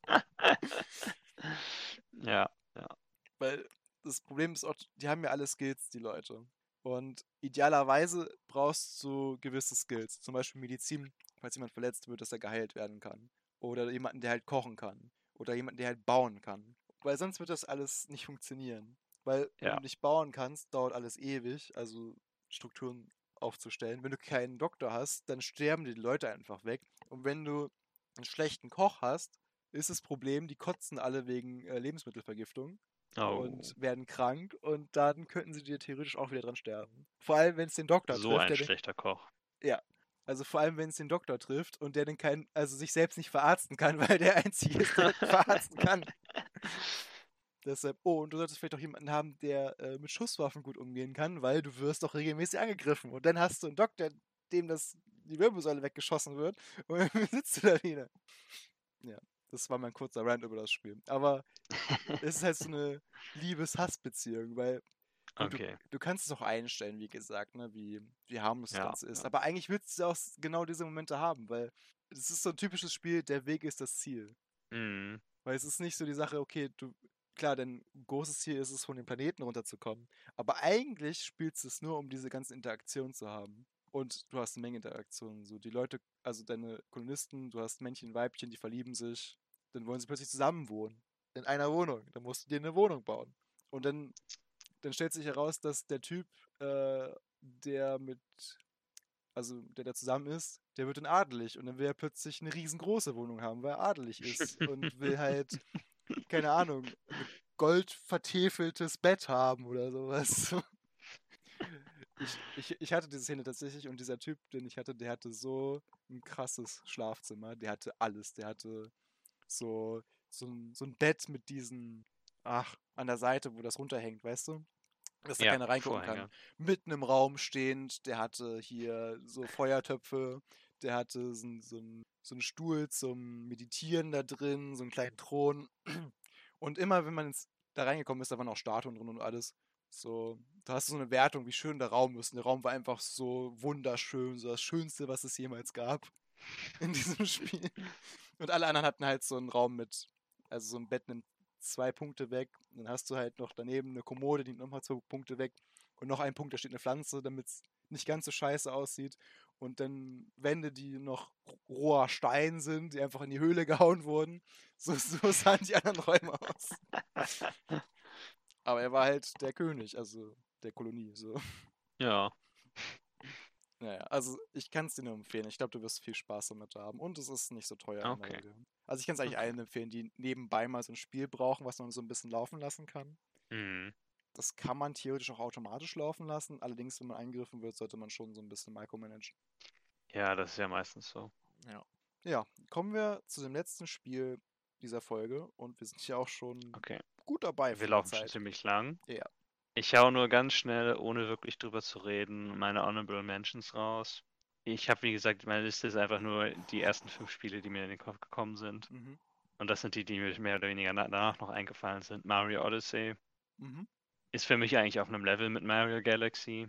Ist, ist Bisschen aber, mehr Sandbox. aber es ist deutlich offen als Es Galaxy. ist deutlich offener, genau. Aber mir gefällt es eigentlich ganz gut. Hades, das einfach nur Ja. wirklich ein gutes Spiel ist. Ja, jeden Fall. Narrativ für ein Roguelike äh, ist das schon sehr beeindruckend, mit so einem Narrativ dann herzukommen, das Mhm. Sinn ergibt. Horizon Zero Dawn, Oh ja.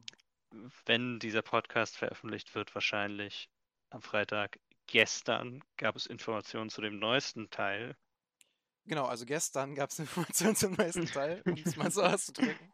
Äh, Am wir haben Game 27.05.2021. um Boah, Larry, hast du das. Gameplay gesehen gestern? Alter Schwede. Uh, da ja. willst du sofort das Spiel spielen. Das Ja, ist, es äh, kommt für PS4 und PS5 raus. Vielleicht Mhm. spiele ich es also tatsächlich, Bestellt es wenn es auf der vor. PS4 gut läuft. Wir können es ja jetzt Okay, vorbestellen, haben wir gestern erfahren. Vielleicht haben wir das Nein, ganz bestimmt. Nein, nein, wir müssen das ganz zweimal auf, bestimmt. wir müssen das zweimal aufnehmen. Pass auf. Also, wir haben ja, gest wir haben ja gestern das, das Gameplay von Horizon Zero Dawn gesehen, Larry. Mann, das war echt gut und ein Glück kann man es vorbestellen. Ja, Okay, Ja. jetzt, jetzt der zweite Cut. Oh, Larry, das, das Gameplay von Horizon Zero Dawn gestern, das war nicht so gut, ne? Ja, Das ja, war. ich weiß nicht, was, ich weiß nicht, was los ist mit Sony. Also, die haben zwar Keine Ahnung. gesagt, man kann das nicht vorbestellen, aber ich habe jetzt auch gar keine Lust mehr, das vorzubestellen. so, jetzt haben wir beides im Kasten. Jetzt haben wir beides. Wir sind Okay. vorbereitet. Wir schneiden, wir schneiden das alles raus, das passt dann. das passt, so, Civilization 5 oh ja. Habe ich einfach nur einen Haufen gespielt. Findest du eigentlich, hast du 6 gespielt? Weil viele Leute finden auch 6 Nein. ziemlich gut. Mittler also mittlerweile. Am Anfang war es furchtbar, aber gut, ist vielleicht Äh, Civilization ist ja immer so, dass sie erstmal einen ganzen Haufen rausnehmen, dann verändern sie das, das grundlegende Gameplay und dann packen sie, was im vorherigen Teil drin war, wieder rein. Das kaufst du dann als DLC für, 60, äh, für 30 Euro die großen Updates. Okay. Äh, das Problem bei Civilization war bei mir 6, dass ich 5 zu viel gespielt hatte, Mhm. als 6 gerade rauskam. Ja. Und ich deswegen, weil es doch sehr anders war, nicht so reingekommen bin. Mhm. Ich besitze das Spiel allerdings auch nicht. Ich habe es nur mal durch äh, Family Share über Steam gespielt. Okay. Und in dem Sinne habe ich es mir dann auch nicht gekauft und auch nicht gespielt. Okay. Aber. 5 war Fünf ist ziemlich super. gut. Portal Mhm. ist auch ein gutes Spiel. Ja. Aber kommen wir zu dem für mich nicht anders zu erwarten letzten Spiel meiner offiziellen Liste. Es ist ein Nintendo-Spiel. Trommelwirbel. Es ist ein, es ist ein Zelda-Spiel. Nochmal Trommelwirbel. Es, wird- ist Zelda Breath of the ich, Wild. ich wollte sagen, es wird keiner erahnen, welch, welches Zelda das jetzt sein wird. Ich hätte auch Minish Caps haben können. Das, Ich- hätte, das kennt keiner. Ich zitiere. Das beste Zelda, was ich je gespielt habe. So, was war das? Folge 2? Ich glaube schon. Also, das war ziemlich, äh, ziemlich zu erwarten. Ja. Ja. Irgendwann, irgendwann wird das hier wahrscheinlich nochmal nur ein Nintendo-Podcast, aber äh, ich, äh, noch, unwahrscheinlich, dann wenn. re- redest du nur noch alleine. Ich, ja, ich- nein. ich bin noch da, aber ich sag nichts mehr dann. Wir werden das ganze Gaming-Spektrum abdecken. Weiterhin.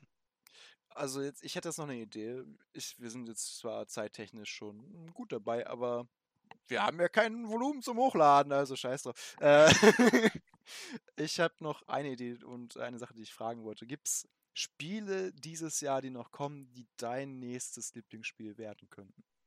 Ja, das ist halt die Frage, wie es mit Horizon Zero Dawn Forbidden West aussieht. Aber kommt doch dieses Jahr nicht mehr, glaube ich. Vielleicht kommt es raus. Okay.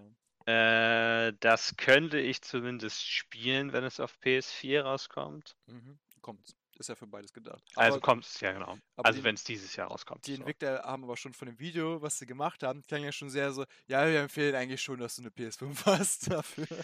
Ja, das ist halt das Problem. Deswegen wird es vielleicht nicht mein Lieblingsspiel. Die Frage ist, was Nintendo Ende des Jahres noch rausbringt. Okay. Aber bis jetzt haben sie nur für die erste Hälfte des Jahres. Aber du hast nichts Ah, Konkretes so vor. Augen gerade. Was natürlich in mein Gaming-Schema passt, wäre Skyward Sword. Mhm. Ich habe den Vita hier stehen und noch nicht gespielt. Okay. Und ich weiß nicht, ob ich vielleicht einfach den Switch-Teil, ob ich ihn nicht vorher, bevor ich den Switch-Teil spiele, spiele, weil die Kontrolle, das Control-System soll schon gewöhnungsbedürftig sein, sagen wir es mal so. Mhm. Du musst halt sehr akkurat mit dem Wii-Motion plus Fernbedienung die Gegner angreifen aus einem bestimmten Winkel. So, es könnte sein, dass Skyward Sword es wird, aber wer weiß das schon. Es, es kommt wirklich drauf an, was für die zweite Hälfte rauskommt. Wenn du mich nach E3 fragst, weiß ich es wahrscheinlich dann eher. Okay. Gut. Soll ich da eigentlich noch über Breath of the Wild reden? w- Wenn du willst. Also du hast die Folgen schon viel drüber gesprochen, deshalb äh, kannst du es den Zuschau äh, Zuhörern überlassen, ob sie es ähm, nochmal nachhören wollen in Folge 1 bis 4. Weil ich glaube, es kam in jeder Folge vor bis jetzt. Ja, ja. Ja. Nächste Woche kommt es nicht vor. Oh, Ankündigung. Wenn es so läuft unsere weiteren Ankündigungen, dann äh, wird nichts davon, also werden wir nächste Wieso? Woche keinen Gast haben und wir werden nächste Woche nur über Zelda sprechen. Kann passieren. Mhm. In der ersten Folge habe ich angekündigt in unserer Eigenwerbung, Mhm. dass wir über Open World Gaming und ob wir sie noch brauchen sprechen. Das stimmt, das war korrekt. Haben wir getan. Das haben wir getan tatsächlich. Also wir halten uns an manche Versprechungen, nicht an alle. Was haben wir noch versprochen und gebrochen? ja, eigentlich haben wir, die Themen waren immer korrekt für die nächste Woche. Ja, Nein, letzte Woche auch außer nicht. diese Woche. Genau. Also es geht, es, es läuft so lala. Würde ich mal Es läuft eigentlich ganz gut.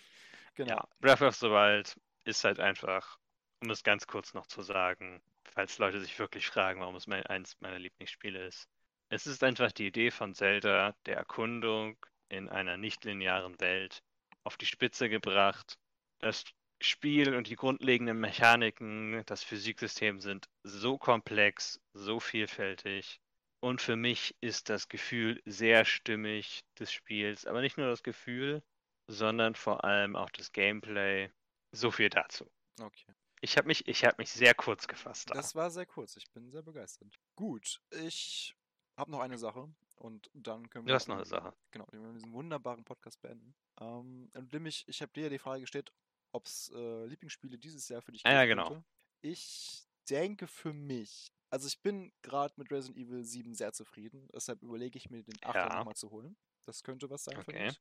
Ich freue mich wie ein Schneekönig auf ähm, Necromonda Hired Gun.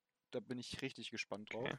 Weil es halt ein Doom-Style-Shooter ist im Warhammer 40k-Setting plus das ist ein Indie-Entwickler, das ist immer noch mal die Chance größer, dass es gut wird, als vom AAA-Entwickler, habe ich momentan das Gefühl. Sagen wir mal so, die Chance, dass es anders wird und Oder ja. heraussticht, vor allem auch Das, das. das ist überzeugt auf jeden Fall. Oder dass man nicht so hohe Erwartungen hat, auch so ein bisschen. Ähm, deshalb bin ich sehr, sehr gespannt darauf, da freue ich mich schon drauf. Plus, es gibt einen Hund. Hunde sind immer super. ja, ähm, ja. Auch die, die beim Podcast äh, Genau. aufnehmen, dazwischen auftau- au- reden wollen. auftauchen und äh, Bedarf haben an Aufmerksamkeit. genau. Ich hatte noch Okay. irgendwas im.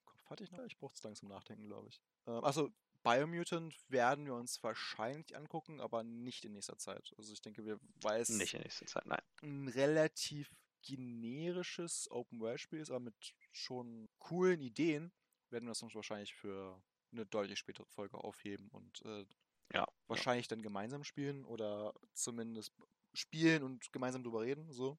Ja, Und ansonsten war noch was? nächste Woche, äh, nächsten Monat Mario Golf. Naja, also Hired Gun hole ich mir zum Release. Das kann ich jetzt schon sagen. Das tun wir wahrscheinlich zum Release. Aber ich habe gerade. Okay, Ich meine, Deathloop klingt noch sehr interessant, aber das könntest Ja, zum das Beispiel stimmt. nicht spielen. das ist auch nur auf PS5, ne? Soweit ich weiß, ja. Nee. Ah, Dann, dann war das das, glaube ich, erstmal. Ich freue mich zwar auf die Ja. ganzen DC-Spieler, die kommen alle nächstes Jahr, die wurden alle verschoben, soweit ich weiß. Ja, ja. Ähm, das hatte ich auch gehört. deshalb, ja. Nee, dann war es an dieser Stelle. Dann haben wir, also ich sage jetzt nicht, wie lange das ist, weil das wird ja alles äh, noch bearbeitet. Aber wir sind gut in der Zeit. Also, ein bisschen Zeit Ja, tot, tot, totgeschlagen. so, dann war's das wieder. Oder willst du ein Outro machen? Ich lasse dir gerne den Vortritt. Okay. Du hast ja auch das Intro gemacht. Soll ich, soll ich so Stefan Raab-mäßig? So, dann war's das wieder, meine Damen und Herren. Nee, es ist nicht so gut. Jetzt hast du es schon getan. ich kenne das nicht so gut wie Max Giermann. Äh, also, es war schön, euch wieder dabei zu haben. Danke für eure Geduld, dass ihr so lange durchgehalten habt bis jetzt. Und äh, wir hören uns nächste Woche hoffentlich mit Gast, hoffentlich mit Thema, je nach Gast. Aber ich vermute mal, es wird das Thema sein Leveldesign und der Fokus auf Storytelling im Leveldesign. Also Environmental Storytelling. Genau. Und damit Ja. verabschieden wir uns. Wir sehen uns auf dem nächsten Themenplaneten. Schöne Grüße, die Essenauten. Auf Wiedersehen.